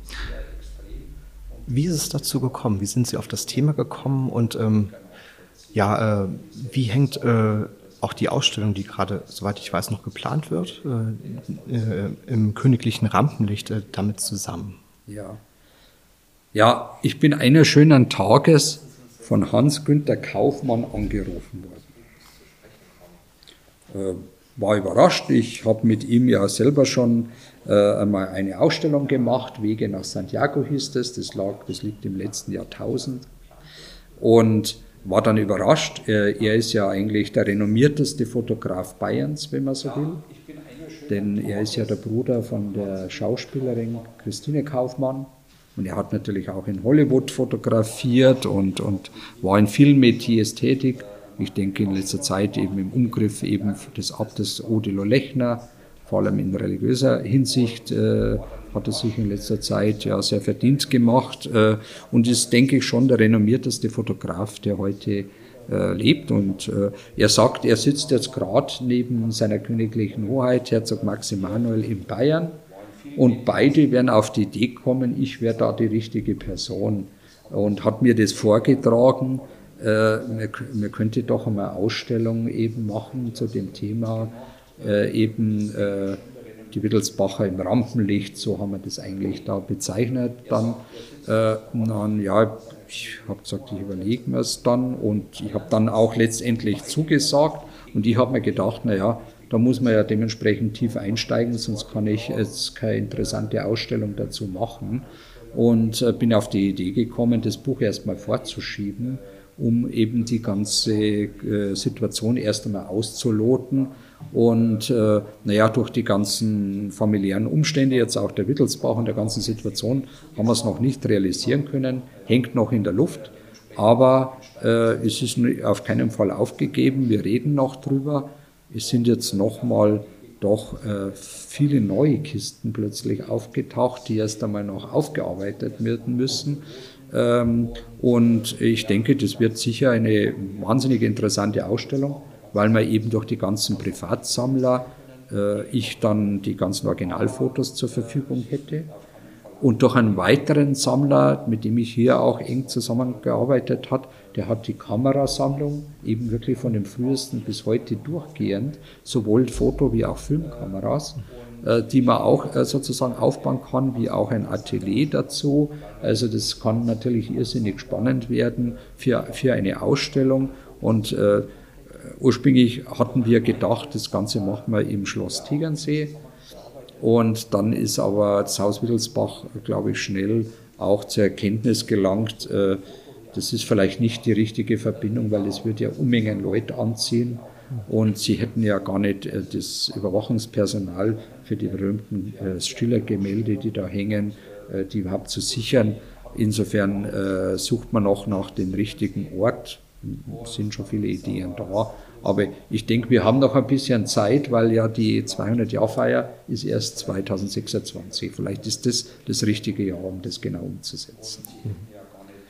In einem Artikel, der am 28.02.23 auf merkur.de erschienen ist, äh, veröffentlicht von Alexandra Korimord, Korimord ja. ähm, heißt es, dass die im Geheimen Archiv der Wittelsbacher archivierten Fotografien, die, Zitat, bisher für die Öffentlichkeit unter Verschluss lagen, für die Ausstellung im königlichen Rampenlicht freigegeben worden seien.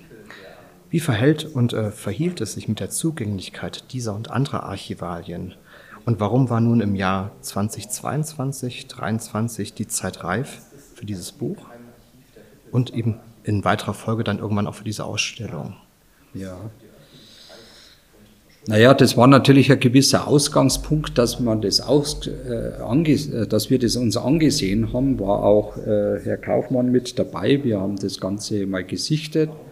Und interessanterweise, das war so die Anfangsphase, äh, ist mir deutlich geworden, dass eben auch der, der Direktor vom Geheimen Hausarchiv, äh, Dr. Imler, ihm auch nicht so genau bewusst ist, wer hat denn was fotografiert. Das war das Problem. Ihm war dann auch deutlich, und das war mir auch klar, dass eben die Prinzessin äh, Therese von Bayern, die ja großes wissenschaftliches Interesse hatte und natürlich nach Afrika gereist ist äh, und die Möglichkeit dazu hatte, eben auch nach Nordamerika. Sie war in Brasilien, hat dementsprechend Bücher veröffentlicht, die ganz detailliert beschrieben sind und dass die fotografiert aus wissenschaftlichen Gründen, das war uns vollkommen klar. Aber sonst wusste man eigentlich nichts. Und er ist selbst, der hat es mir selber hinterher geschrieben, als er das Buch in der Hand gehalten hat, er ist jetzt da irrsinnig dankbar, dass es das gibt, mhm. äh, weil ich habe ja äh, äh, doch viele, viele Wittelsbacher jetzt ausgemacht, die selber fotografiert haben, ist natürlich auch wahnsinnig interessant,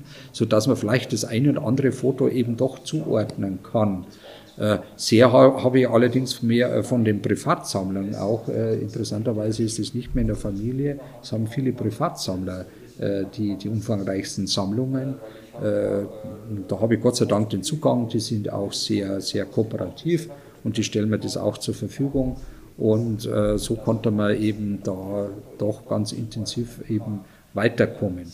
Aber wie gesagt, auch Prinz Leopold von Bayern hat einen fotografierenden Großvater, der eigentlich in der Allgemeinheit wenig bekannt ist. Das ist äh, eben äh, Franz Maria Luipold, Prinz von Bayern. Das war ein jüngerer Bruder des äh, späteren Kronprinzen Ruprecht von Bayern, der im Übrigen auch der Urgroßvater des heutigen Prinzen Ludwig ist, der vor kurzem die Hochzeit hatte. Äh, das ist auch der Grund, warum dann die Linie äh, sozusagen auf ihn dann fällt, weil das der nächste Verwandte ist, als, als jüngerer Bruder eben von Ruprecht eben. Und äh, dass eben von ihm die komplette Kameraausrüstung alles vorhanden ist. Das wusste man alles vorher nicht. Ich war sogar in Tegernsee, habe das Thema den Wittelsbachern auch vorgestellt und da hat mich äh, dann von hinten eben der Prinz Luitpold angetippt und hat gesagt, er hätte noch was Schönes für mich. Und ja, dann habe ich natürlich das sofort wahrgenommen und es ist natürlich auch eine grandiose Sammlung, dass man sowas hat. Und es sind auch die Originalfotos von ihm erhalten. Im Buch sind nur ganz wenige drin. Man muss ja da Auswahl treffen. Der hat allein 400 Pferde als Pferdezüchter und äh, Pferdeinteressierter Mensch hat ja jedes Pferd fotografiert. Da erkennen wir keine Unterschiede. Die stehen an, immer an derselben Stelle dort, aber der hat die richtig gesammelt und es gibt um die 400, allein 400 Fotos nur von Pferden. Und Wie muss man sich denn da die geplante Erschließung vorstellen? Ist das Kandidat den Bestand generell zu sichten oder, und, auch zu veröffentlichen? Ja, ich denke mal, jetzt kommen ja noch mehr Dinge auch dazu. Man muss das erst einmal sichten. Es ist ja alles in, in, in, in der NS-Zeit muss man sich denn da die geplante Erschließung vorstellen? Ja, das ist das Tegernsee in den Anschlüssen vollkommen verwüstet alles, also völliger Durcheinander. Das heißt, man muss das einfach erstmal anschauen, man muss mal schauen, ob man die eine und die andere Person überhaupt identifizieren kann, um auch zu sehen, wie wichtig sind die einzelnen Motive. Also, dass man es halt wirklich erst einmal ordnet und, und, und dass man sieht, was kommen da noch für interessante Aspekte raus. Ich habe selber ein Foto gesehen mit, äh, mit dem Zittermaxel, Herzog Max in Bayern. Und da sitzen, äh, in der Mitte spielt offensichtlich äh, sein, sein äh, Zitterlehrer eben. Äh, und da sitzen noch weitere zehn Personen daneben. Und ja, es ist schwierig, die Leute zu identifizieren. Ich denke mal, also das würde, würde ein großes biografisches Archiv eröffnen, das ganze fotobiografische Archiv. Ja. Also das finde ich außergewöhnlich interessant und ich denke, es ist halt doch nochmal eine andere Ebene, weil man kann natürlich subjektiv auch mit Fotografie gestalten. Ich glaube, im Buch wird es auch immer wieder deutlich, weil die Fotografen. Ich denke mal, also das würde, würde ein großes äh, biografisches Archiv eröffnen, das ganze Foto- und biografisches Archiv und so weiter. Es gibt zum 19. Jahrhundert. auch äh, dass das möglich ist. Aber ich würde sagen, so in dieser extremen Art und Weise, wie in der Vergangenheit stilisiert worden ist, das findet nicht statt. Und ebenso weniger, je weiter das zum Ende des 19. Jahrhunderts hinkommt, weil da geht es ja doch mehr äh, um Fotografieren im Alltag, also in der, in der äh, ja, in der Prinzregentenzeit und der Prinzregent äh, selbst wird er zu jedem Moment und jeder Gelegenheit fotografiert. Mir weiß auch gar nicht mehr, wer das äh, Fotos gemacht hat, ist vielleicht auch gar nicht mehr wichtig. Äh, das waren dann Freunde vom Prinzregenten, die auch fotografieren, Jagdfreunde, alles Mögliche und die eben ihn in verschiedensten Möglichkeiten eben dann festhalten. Ich glaube, das ist dann die, die spätere Entwicklung, als dann langsam auch diese Hoppe-Fotografie sozusagen dann aufkommt. Da gibt es ja auch drastische und interessante äh, zeitgenössische Beschreibungen, wo dann die Hausfrauen ganz entsetzt sind, wenn der Ehemann da plötzlich mit dem beginnt, mit dem ganzen Experimentieren und dann plötzlich das Sofa in Flammen aufgeht und, und solche Dinge und froh ist, wenn er dann als Landschafter draußen unterwegs ist und keinen Schaden mehr in der eigenen Wohnung da äh, ja, verursacht oder ähnliches. Äh, das ist genau die Situation und das ist genau die Zeit, als die Wittelsbacher sich selber dann intensiv auch mit Fotografie selbst beschäftigen und wie Sie das schon angedeutet haben, eben mit diesem Reisen. Und ich glaube, dieses Bedürfnis war eben vorher auch schon da und darum habe ich das auch in dieses Buch äh, sozusagen integriert, nämlich die Reise 1838 von Max in Bayern äh, eben äh, nach Ägypten, in den Sudan, nach Jerusalem und so weiter denn er hat damals eine ganze Entourage eben mit dabei und eben auch seinen Kabinettmaler Heinrich von Meyer, weil ihm das wichtig ist, jede Situation äh, durch Skizzen festzuhalten und dass eben Meyer dann im Nachhinein so manche wichtige Motive sogar dann als Ölgemälde umsetzt. Und er hat es ja dementsprechend kurz danach auch publiziert und auch mit den, äh, mit den kolorierten Zeichnungen eben von dem Heinrich von Meyer dann auch bestücken lassen.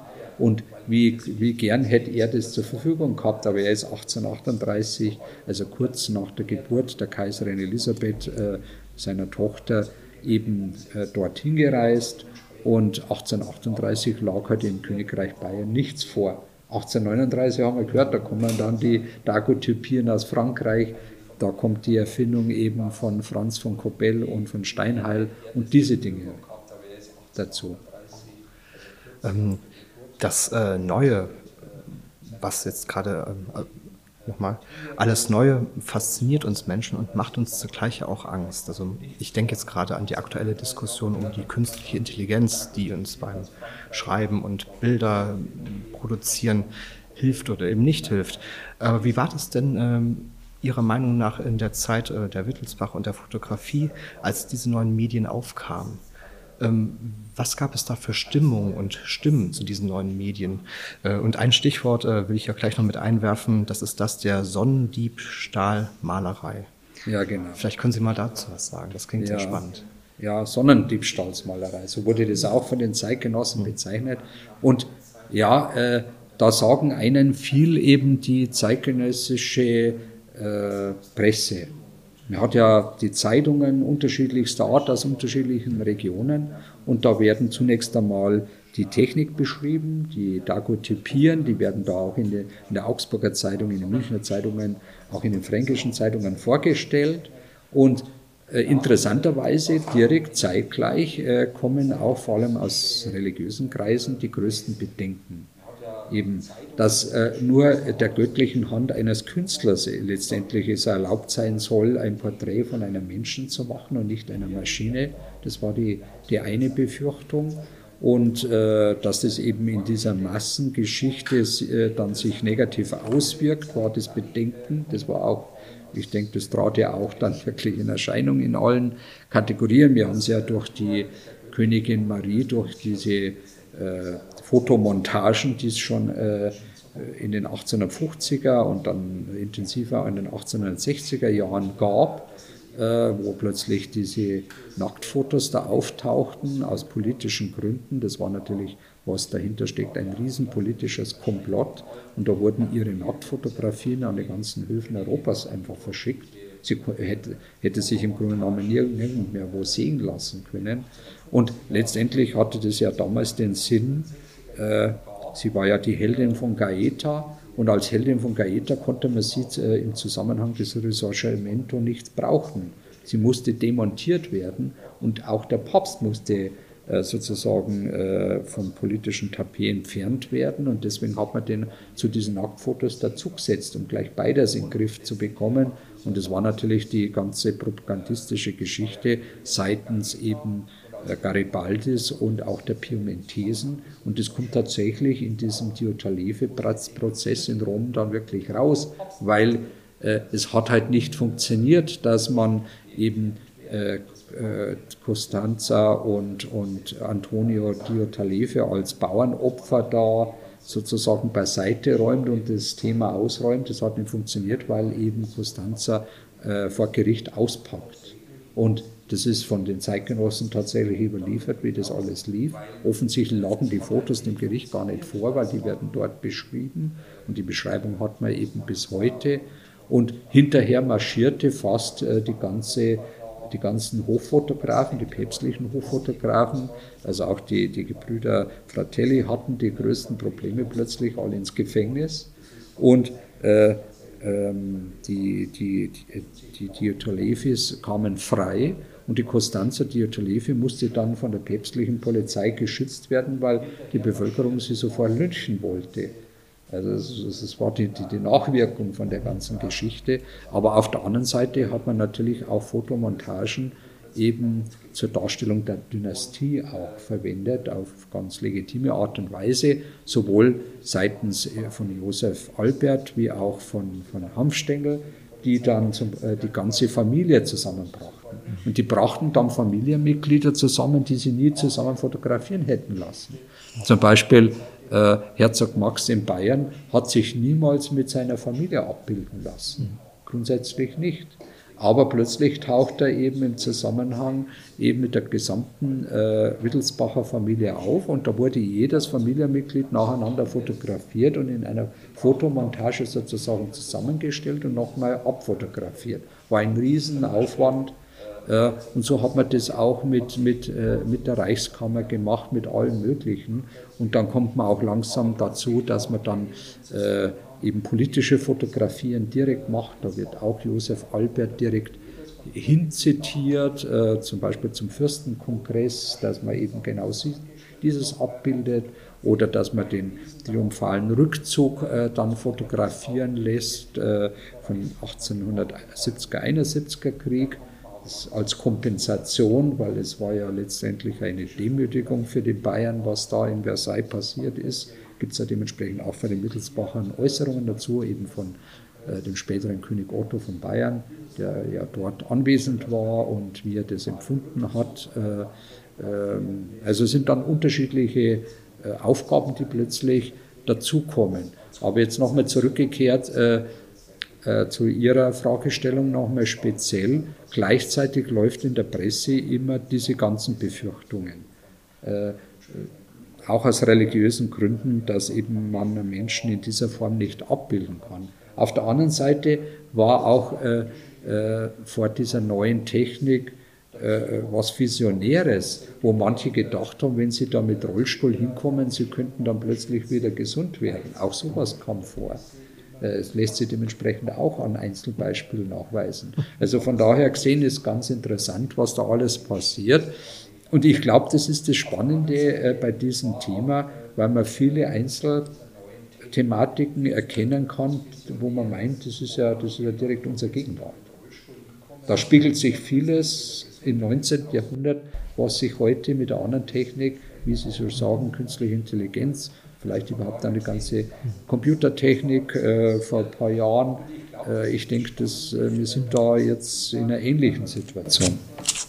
Sie sind mit Ihrer Ausführung jetzt ja im letzten Drittel 19. Jahrhundert angekommen und haben jetzt mehrfach auf die zwei Pole Hoffotografie oder Hoffotografen und Schnappschüsse Privatfotografen. Wie kann man denn da die Entwicklung dann sehen in dem ausgehenden 19. Jahrhundert? Hat er die Bedeutung Hoffotograf noch die große Bedeutung. Sie sind mit Ihrer Ausführung jetzt ja im letzten ja, Drittel 19. Halt Jahrhunderts so angekommen solitär. und haben also jetzt mehrfach auf die zwei ja Pole Hoffotografie oder also Hoffotografen und Schnappschüsse Privatfotografen. Wie kann man denn da die Entwicklung dann sehen in dem ausgehenden 19. Jahrhundert? Hatte die Bedeutung Hoffotograf noch die große Bedeutung wie Mitte des Jahrhunderts? Aber mehr waren es auch nicht, es waren nur vier. Äh, äh, ja, das hatte auch schon Hamstengel. Ham, äh, es hat nicht Hamstengel, Entschuldigung, es hatte auch Josef Albert, äh, denn Ludwig II. hat ja einen schönen Tag als die Kaiser Elisabeth in München empfangen. Und sie waren beide eben dann äh, bei, beim Fotografen. Aber man hat ja dann Hofateliers dann später im und Ende des 19. Jahrhunderts. Fotos von der Kaiserin auch schon haben, gar nicht so bekannt sind von ihm. Weil sie hatte ja ihre eigenen Fotografen natürlich als Kaiserin, das waren ja die königlich-kaiserlichen Hoffotografen in, in Österreich. Ähm, ähm, ja, und äh, da war eigentlich Ludwig II. nicht zufrieden, wie die ganze Situation ist, weil er sagte sich halt, äh, das ist nicht die richtige Umgebung. Wenn ich so also hohe Gäste habe, will ich da halt eine andere Umgebung haben. Und hat tatsächlich den Josef Albert gezwungen, sich ein Bruckatelier einzurichten in dem ehemaligen Pallavicini-Palais, äh, was später das Braune Haus wird. Und äh, er muss sich da hoffnungslos verschulden mit 20.000 äh, Gulden Schulden. Das deckt zunächst, das deckt halt natürlich die königliche Kammer.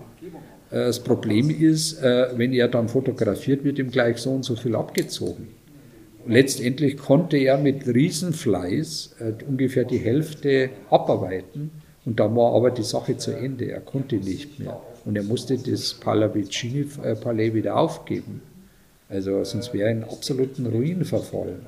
Das war gleichzeitig ein Problem, was er eben hatte, dass ihn Ludwig II. dazu gezwungen hat. Äh, aber nur so konnte er letztendlich mit Hanfstengel konkurrieren. Sonst wäre das überhaupt nicht möglich gewesen. Für Hamstengel war das überhaupt kein Problem, das in dieser Form umzusetzen. Für ihn war das natürlich ein Riesenproblem. Also insofern haben Sie schon recht, dass das natürlich vorher ganz was Außerordentliches war und vor allem dieses, dieses konkurrierende Spiel zwischen beiden. Und dann kommen eben, wie gesagt, die, die paar weitere noch dazu. Und interessanterweise eben 1886, äh, nach dem Tod von Ludwig II. und dem Beginn der Prinzregentenzeit, explodieren die Hoffotografen. Äh, das hat nämlich die Ursache, ich denke, das deckt sich auch ganz klar mit der Politik und mit der Auffassung von dem Prinzregenten Luitpold, der ja versucht, jedes Register der Kunst zu unterstützen. Äh, und äh, die Fotografie war in eine schwierige Situation geraten, eben gerade durch die Erfindung dann auch äh, des erweiterten äh, nassen Collodium-Verfahrens und dann der aufkommenden Trockenplatten konnten wir viele fotografieren und selbst in Warenhäusern wurden dann Billigfotos angeboten, sodass äh, äh, selbst äh, wichtige Ateliers dann äh, ihre Einnahmen verlustig gegangen wären und um dem Ganzen entgegenzuwirken, macht jetzt äh, viele äh, zu Hoffotografen. Immer die bedeutendsten und anspruchsvollsten Ateliers in jeder Stadt werden zu Hoffotografen gemacht.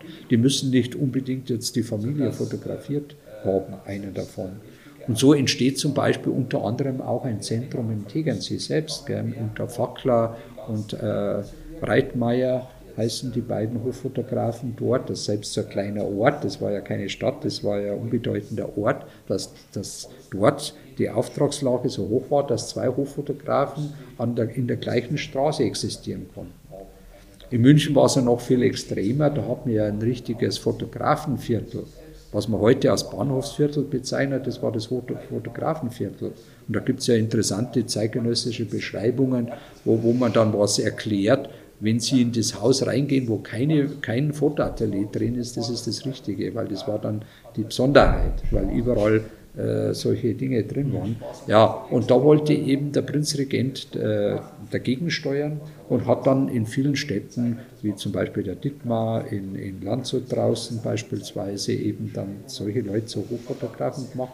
Und dann schnellt es plötzlich hoch. Im Buch hinten ist eine Auflistung drin und da sieht man, wie sich das unter den Herrschaften dann dementsprechend entwickelt, um dieses Problem aufzufangen, um die fähigsten äh, dieser Branche sozusagen eine Zukunft zu sichern. Das war der Sinn von den Prinzregenten. Waren als Fotografen oder Fotografinnen auch? Genau. Das ist auch ein interessantes Thema, dass sich doch relativ früh schon in der, in, bei dem Wanderdagu Daguerreotypisten, die ja durch ganz Europa gezogen sind. Es war ja nicht so, dass man meint, eigentlich, das war eigentlich meine ursprüngliche Meinung, dass man das sagt, naja, zuerst sind die Fotografen. Waren als Fotografen oder Fotografinnen auch? Dann der Adel, dann das Bürgertum und so hat sich das verbreitet. Nein, so war es nicht. Sondern die, die Wanderdaguerreotypisten äh, und Typistinnen, sind quer äh, durch Europa gezogen und haben schon mal die Bevölkerung mit dem äh, überschwemmt. Äh, mit minderen Erfolgen zum Teil. Ähm, manche haben sich auf den Fotos gar nicht erkannt oder so. Das kommt natürlich auch vor. Äh, das ist natürlich wieder auf einem anderen Blatt geschrieben. Aber man merkt dann deutlich, vor allem auch, dass Frauen gewisse Nischen finden. Und auch im Rahmen der Hochfotografie. Das war aber ursprünglich so, und da gibt es ja das Beispiel auch der Witwe von Josef Albert.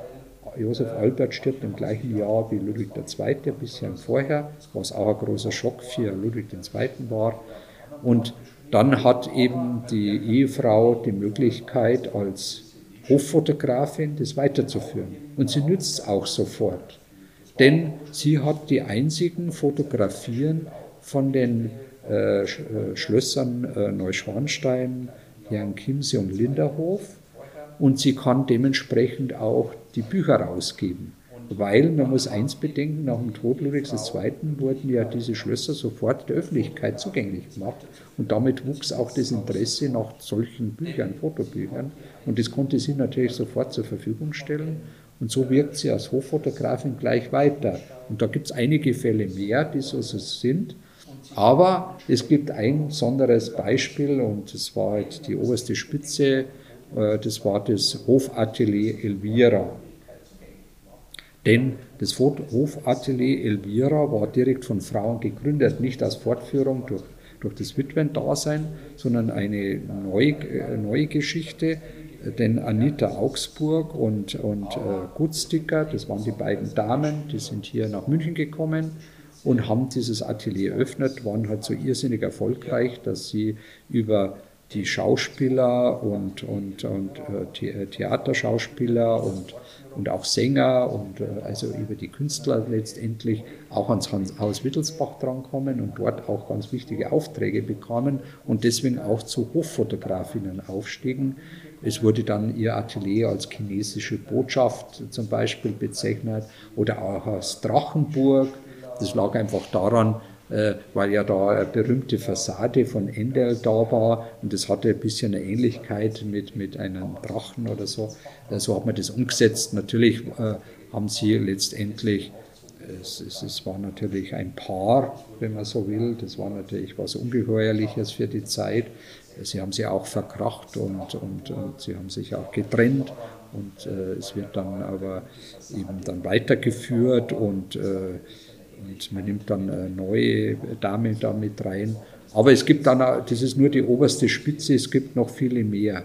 Es gab sogar eine, Hoffotogra äh, eine Fotografin, die hat sich speziell für Kinderleichen spezialisiert, wie man die inszeniert. Auch das war ein Motiv, und da wurden, mussten die Kinder dorthin getragen werden, die wurden da richtig inszeniert.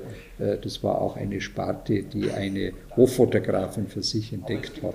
Und interessanterweise ist dann auch im Haus Wittelsbach so, dass dann eben gerade äh, zu Ende des 19. und dann vor allem im frühen 20. Jahrhundert vor allem äh, die Wittelsbacherinnen die Fotografie entdeckten. Und ich glaube, die haben auch ein großes Vorbild in der Queen Victoria in England.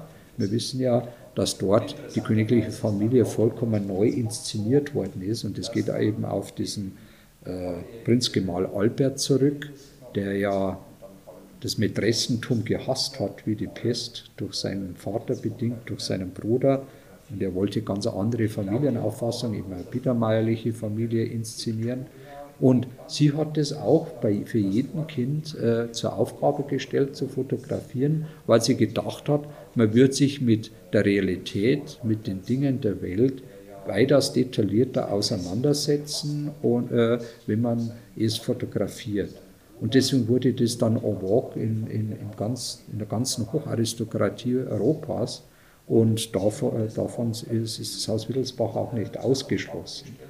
Und dann gibt es eben dann bestimmte Persönlichkeiten, die sich eben da engagiert haben. Und es war vor allem dann äh, Marie José, Herzogin in Bayern, geborene Prinzessin de Braganza. Äh, das war die, die Witwe eben von, von Karl Theodor, Herzog in Bayern, dem berühmten Ophthalmologen, äh, die dann eben ein Buch rausgibt und äh, eben von der Hocharistokratie Fotos gesammelt hat. Und der ganze Sinn, was das Ganze macht, war, äh, dass sie diese Fotos kostenlos zur Verfügung bekam von ihren Verwandten auf der einen Seite und dass auch die Druckereien eben ihr Papier kostenlos zur Verfügung gestellt haben, sodass eben hohe Einnahmen zu erringen waren und das hat man eben den mittellosen Fotografenschülern der ersten Fotografieschule Münchens zur Verfügung gestellt. Das war der ganze Sinn. Insofern war, ich, und damit bin ich halt auf die, auf die Spur gekommen, dass eben ja weit über, über äh, in etwa ein Dutzend Wittelsbacher selbst ganz intensiv fotografiert haben in dieser frühen Zeit. Und da ragen dann auch äh, zwei Prinzen hervor. Das war einmal der Prinz Anulf, von Bayern. Das ist ja der, der, der, jüng, der jüngste Bruder eben der äh, Prinzessin Therese, also ein Sohn äh, des äh, Prinzregenten Luitpold, der eben ohne Hilfsmittel 1907 nach Tianshan gereist ist, Also er hat kein, kein Schiff verwendet, kein Zug, gar nichts, sondern alles mit Pferde, Kutschen oder sonst irgendwelchen Gefährten ist er da äh, auf, eine, auf eine Jagdexpedition in Tian Shan, das ist die westlichste Provinz von China, und hat dort eben äh, schon auf der Reise, aber vor allem auch dort ganz intensiv fotografiert und, äh, und dementsprechend Tagebuch geführt. Und er hat ein Riesenschicksal dann zu guter Letzt. Äh, er kehrt dann auch 1907 zurück, landet in Wien äh, und zieht sich dort eine Influenza zu. Komischerweise kehrt er nicht nach München zurück, sondern will noch Zwischenstationen in Venedig machen. Und dort stirbt er, sodass er von seiner Reise nicht zurückkehrt. Und seine Schwester eben, äh, Therese, die war, ist eigens mit dem Sohn von ihm, äh, Heinrich, nach Venedig gereist und haben eben die letzten Stunden eben des, des Bruders, des Vaters erleben können. Ähm, und sie stellt dann im Nachhinein fest, wie interessant die Aufzeichnungen sind, weil er natürlich äh, das alles im Detail beschrieben hat und auch fotografierte, sodass sie dann kurz danach dieses Buch tatsächlich publiziert hat und deswegen die Fotos auch erhalten sind durch das Buch. Es ist ein sehr seltenes Buch. Ich habe Glück gehabt. Ich habe mir gedacht, naja, als Spaß gebe ich jetzt mal in ZVB ein. Und tatsächlich habe ich in Norddeutschland oben in, in Neuss dieses Buch entdeckt und habe es mir natürlich, obwohl es sehr teuer war, gekauft und äh, konnte es dann dementsprechend auch verarbeiten. Also das war die Geschichte. Und der andere bedeutende Wittelsbacher, der schwer fotografiert hat auf seinen Reisen, war niemand anders wie Prinz Ruprecht von Bayern, damals noch nicht Kronprinz, sondern Prinz Ruprecht von Bayern, der äh, eben ist noch extremer, der hat, er, der hat dann im Nachhinein noch in der Weimarer Republik dann diese Dinge publiziert, weil er sagte, jetzt hat niemand nach dem Ersten Weltkrieg mehr die Möglichkeit, diese Länder zu bereisen und deswegen will das der Jugend auch zur Verfügung stellen dass sie überhaupt eine Vorstellung haben, wie es da dort aussieht. Er hat zunächst eine Reise so äh, rund ums das Schwarze Meer gemacht, in die Türkei und die anliegenden Länder. Dann eine Reise nach Jerusalem im, im ägyptischen Raum und fotografiert, das war ein zweites Buch. Dann hat er eine Reise nach Indien gemacht, äh, sein eigenes Buch und auch dementsprechend mit seinen Fotos bestückt. Und nachdem er 1900 eben Marie Gabrielle geheiratet hat, die war aus der herzoglichen Innenlinie, eine Tochter von Herzog äh, in Bayern. Ähm, da kommen wieder beide Linien dann zusammen. Äh, ist er mit ihr zusammen äh, nach China gereist und äh, danach nach Japan und haben beide sogar die, jeweilige Kaiser, also äh, in Indien, äh, in, in China eben die Kaiserin Witwe besucht, die ihren äh, Neffen abgesetzt hat. Und es ist auch interessant, wie Sie das beschreiben, äh, wie beide da in Erscheinung treten. Das ist sehr spannend. Und Sie haben auch das japanische Kaiserpaar besucht. Natürlich fotografiert Ruprecht nicht am Hof. Das ist dann natürlich klar. Er kann nicht als, als, als Vertreter einer Monarchie äh, jetzt da sein Futterbrett auspacken. Das wäre ihm auch völlig ferngelegen. Also Arnulf hat durchaus sich als Jäger inszeniert und sich äh, von einem Freund fotografieren lassen, keine Frage. Ruprecht hat das grundsätzlich abgelehnt. Der hat vor allem wissenschaftliches Interesse oder ethnologische Interessen entwickelt, so wie auch die Therese. Und deswegen äh, musste ich jetzt im Buch einfach andere Fotografen finden, um überhaupt das Kaiserpaar abzubilden. Weil er hat es natürlich beschrieben alles, aber auf keinen Fall fotografiert. Das Fotoapparat hat er da daheim gelassen. Und es war damals eine Wahnsinnsproblematik und Dramatik, weil Marie Gabriel wird äh, ziemlich krank in der Reise, kann nur noch liegend in Japan transportiert werden. Über USA kehren sie dann wieder zurück. Das liegt wohl auch daran, dass ein Kind verstorben ist während ihrer Abwesenheit äh, und sie auch letztendlich nicht lange lebt und dann Ruprecht ja nochmal heiratet, in die Antonia von Luxemburg. Ja, dann äh, vielen Dank. Äh, beenden wir das Gespräch jetzt. Danke für dieses wunderbare, spannende Gespräch. Ich ähm, spreche jetzt noch die Extro und äh, dann. Wollen, äh, wollen Sie noch irgendwas, weil wir Film haben wir jetzt gar nicht angesprochen. Ne? Wir müssen, also okay, gut. wir müssen jetzt leider zum Ende kommen, deswegen. Sie können es ja rausschneiden oder wegschneiden oder keine Ahnung. vielleicht noch danach, aber ich, ich spreche Sonst jetzt. hätte noch ein paar Worte gesagt, aber okay.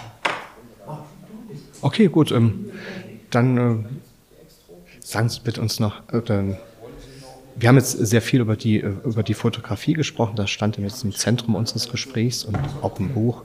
Aber es gibt natürlich auch das Medium des Films.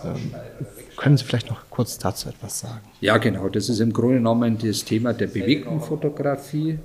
Äh, und äh, wir wissen ja, dass die ganz, das, das berühmte, berühmte Gebrüderpaar Lumière natürlich da dahinter steckt, die eben diese Technik da nach vorne gebracht haben. Und da gibt es auch eine und dann fragt man sich, wie ist dann diese Thematik ins Haus Wittelsbach gekommen? Und das ist natürlich eine wahnsinnig dramatische Geschichte.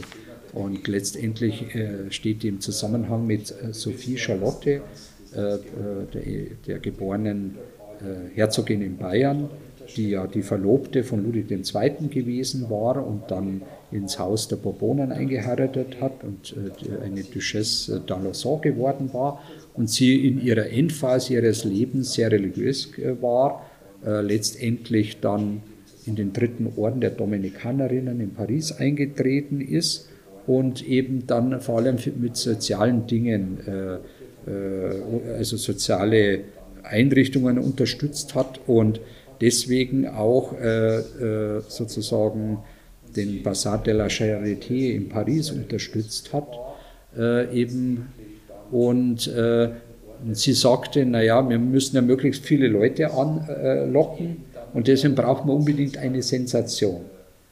Und deswegen hat sie die Gebrüder Lumière überredet, ihre ersten Filme dort zu präsentieren, mit einem Cinematografen eben. Und die waren damit einverstanden und äh, das war der Zeitpunkt 1897, dass man das erste Mal bewegte Fotografie äh, der allgemeinen Öffentlichkeit präsentiert hat. Weil vorher war es immer nur ein Fachpublikum, ein kleines Fachpublikum, mehr nicht. Und das war natürlich die große Sensation und, und es sind Unmengen Leute hingekommen, sodass diese Filme dauerhaft über den Cinematographen liefen. Jetzt kann man sich vorstellen, dass der Cinematograph immer heißer geworden ist. Und zu guter Letzt hat der Vorführer äh, des, äh, Äther, was diesen Cinematographen bewegt hat, verschüttet so, dass das sofort äh, dieser Apparat in Flammen stand. Das Schlimme dabei war, dass eben dieser Bazar, der Charité, komplett aus Holz und Pappe gebaut war, sodass sofort die, die ganze Halle äh, in Flammen stand. Und man wollte sie natürlich als, als äh, Schutzpatronin eben dieser Veranstaltung sofort nach außen bringen. Also sagt sie, äh, sie geht erst dann von dem Tisch weg, wenn die jungen Damen an ihrem Tisch gerettet sind aus dem Grund kam dann jegliche Hilfe für sie zu spät. Sie ist einfach dort verbrannt. Sie hat praktisch ihr eigenes Schicksal damit unterschrieben, indem sie eben diese Sensation dorthin gebracht hat. Und das war der dramatische Einbruch der bewegten Fotografie ins Haus Wittelsbach. Das nenne ich mal tatsächlich einen Eintritt, äh, der, der, im Gedächtnis geblieben ist und nochmal dankenswerterweise dann auch in Ihrem Buch nochmal zur Sprache gebracht wird. Liebe Hörerinnen und Hörer, wir, heute sprachen wir mit Bernhard Graf über sein Buch Das Haus Wittelsbach und die Fotografie. Es ist ein Sachbuch im besten Sinne. Schlagen wir dieses Buch auf, eröffnet sich uns eine Welt, die gerade einmal 100, 120 Jahre zurückliegt. Wir erfahren Grundlegendes über eine Technologie, deren Vorläufer sich bis in das 18. Jahrhundert hinein verfolgen lassen. Eine Technologie, die sich im Verlaufe des 19. Jahrhunderts rasant entwickelte und sich stetig wandelte. Und mit der Fotografie wandelte sich auch die Gesellschaft. Bernhard Graf zeigt, wie stark und umfassend sich die neuen Medien auf Gesellschaft und Politik ausgewirkt haben und nicht zuletzt auf die Wittelsbacher als politische Entscheidungsträger und als gesellschaftliche ja, Entscheider. Wir möchten allen dieses Buch empfehlen, die an historischen Zusammenhängen interessiert sind. Ebenso auch all jenen, die erstmals einen Schritt in diese faszinierende Zeit wagen wollen. Ihnen, Herr Graf, ist es gelungen, die Lesenden sicher und leicht durch eine Flut aus Bildern und Sachinformationen zu führen. Die Bilder und Vorstellungen, die man gemeinhin von diesen Zeiten hat, werden so ergänzt und bereichert, gewissermaßen nachkoloriert. Hören heißt dabei sein. Wir sind Karl Engleitner und Steven Lundström und Sie hörten die 158. Folge von Hörbahn on Stage. Unser Gast war Bernhard Graf. Vielen Dank, dass Sie heute bei uns waren. Auf Wiedersehen.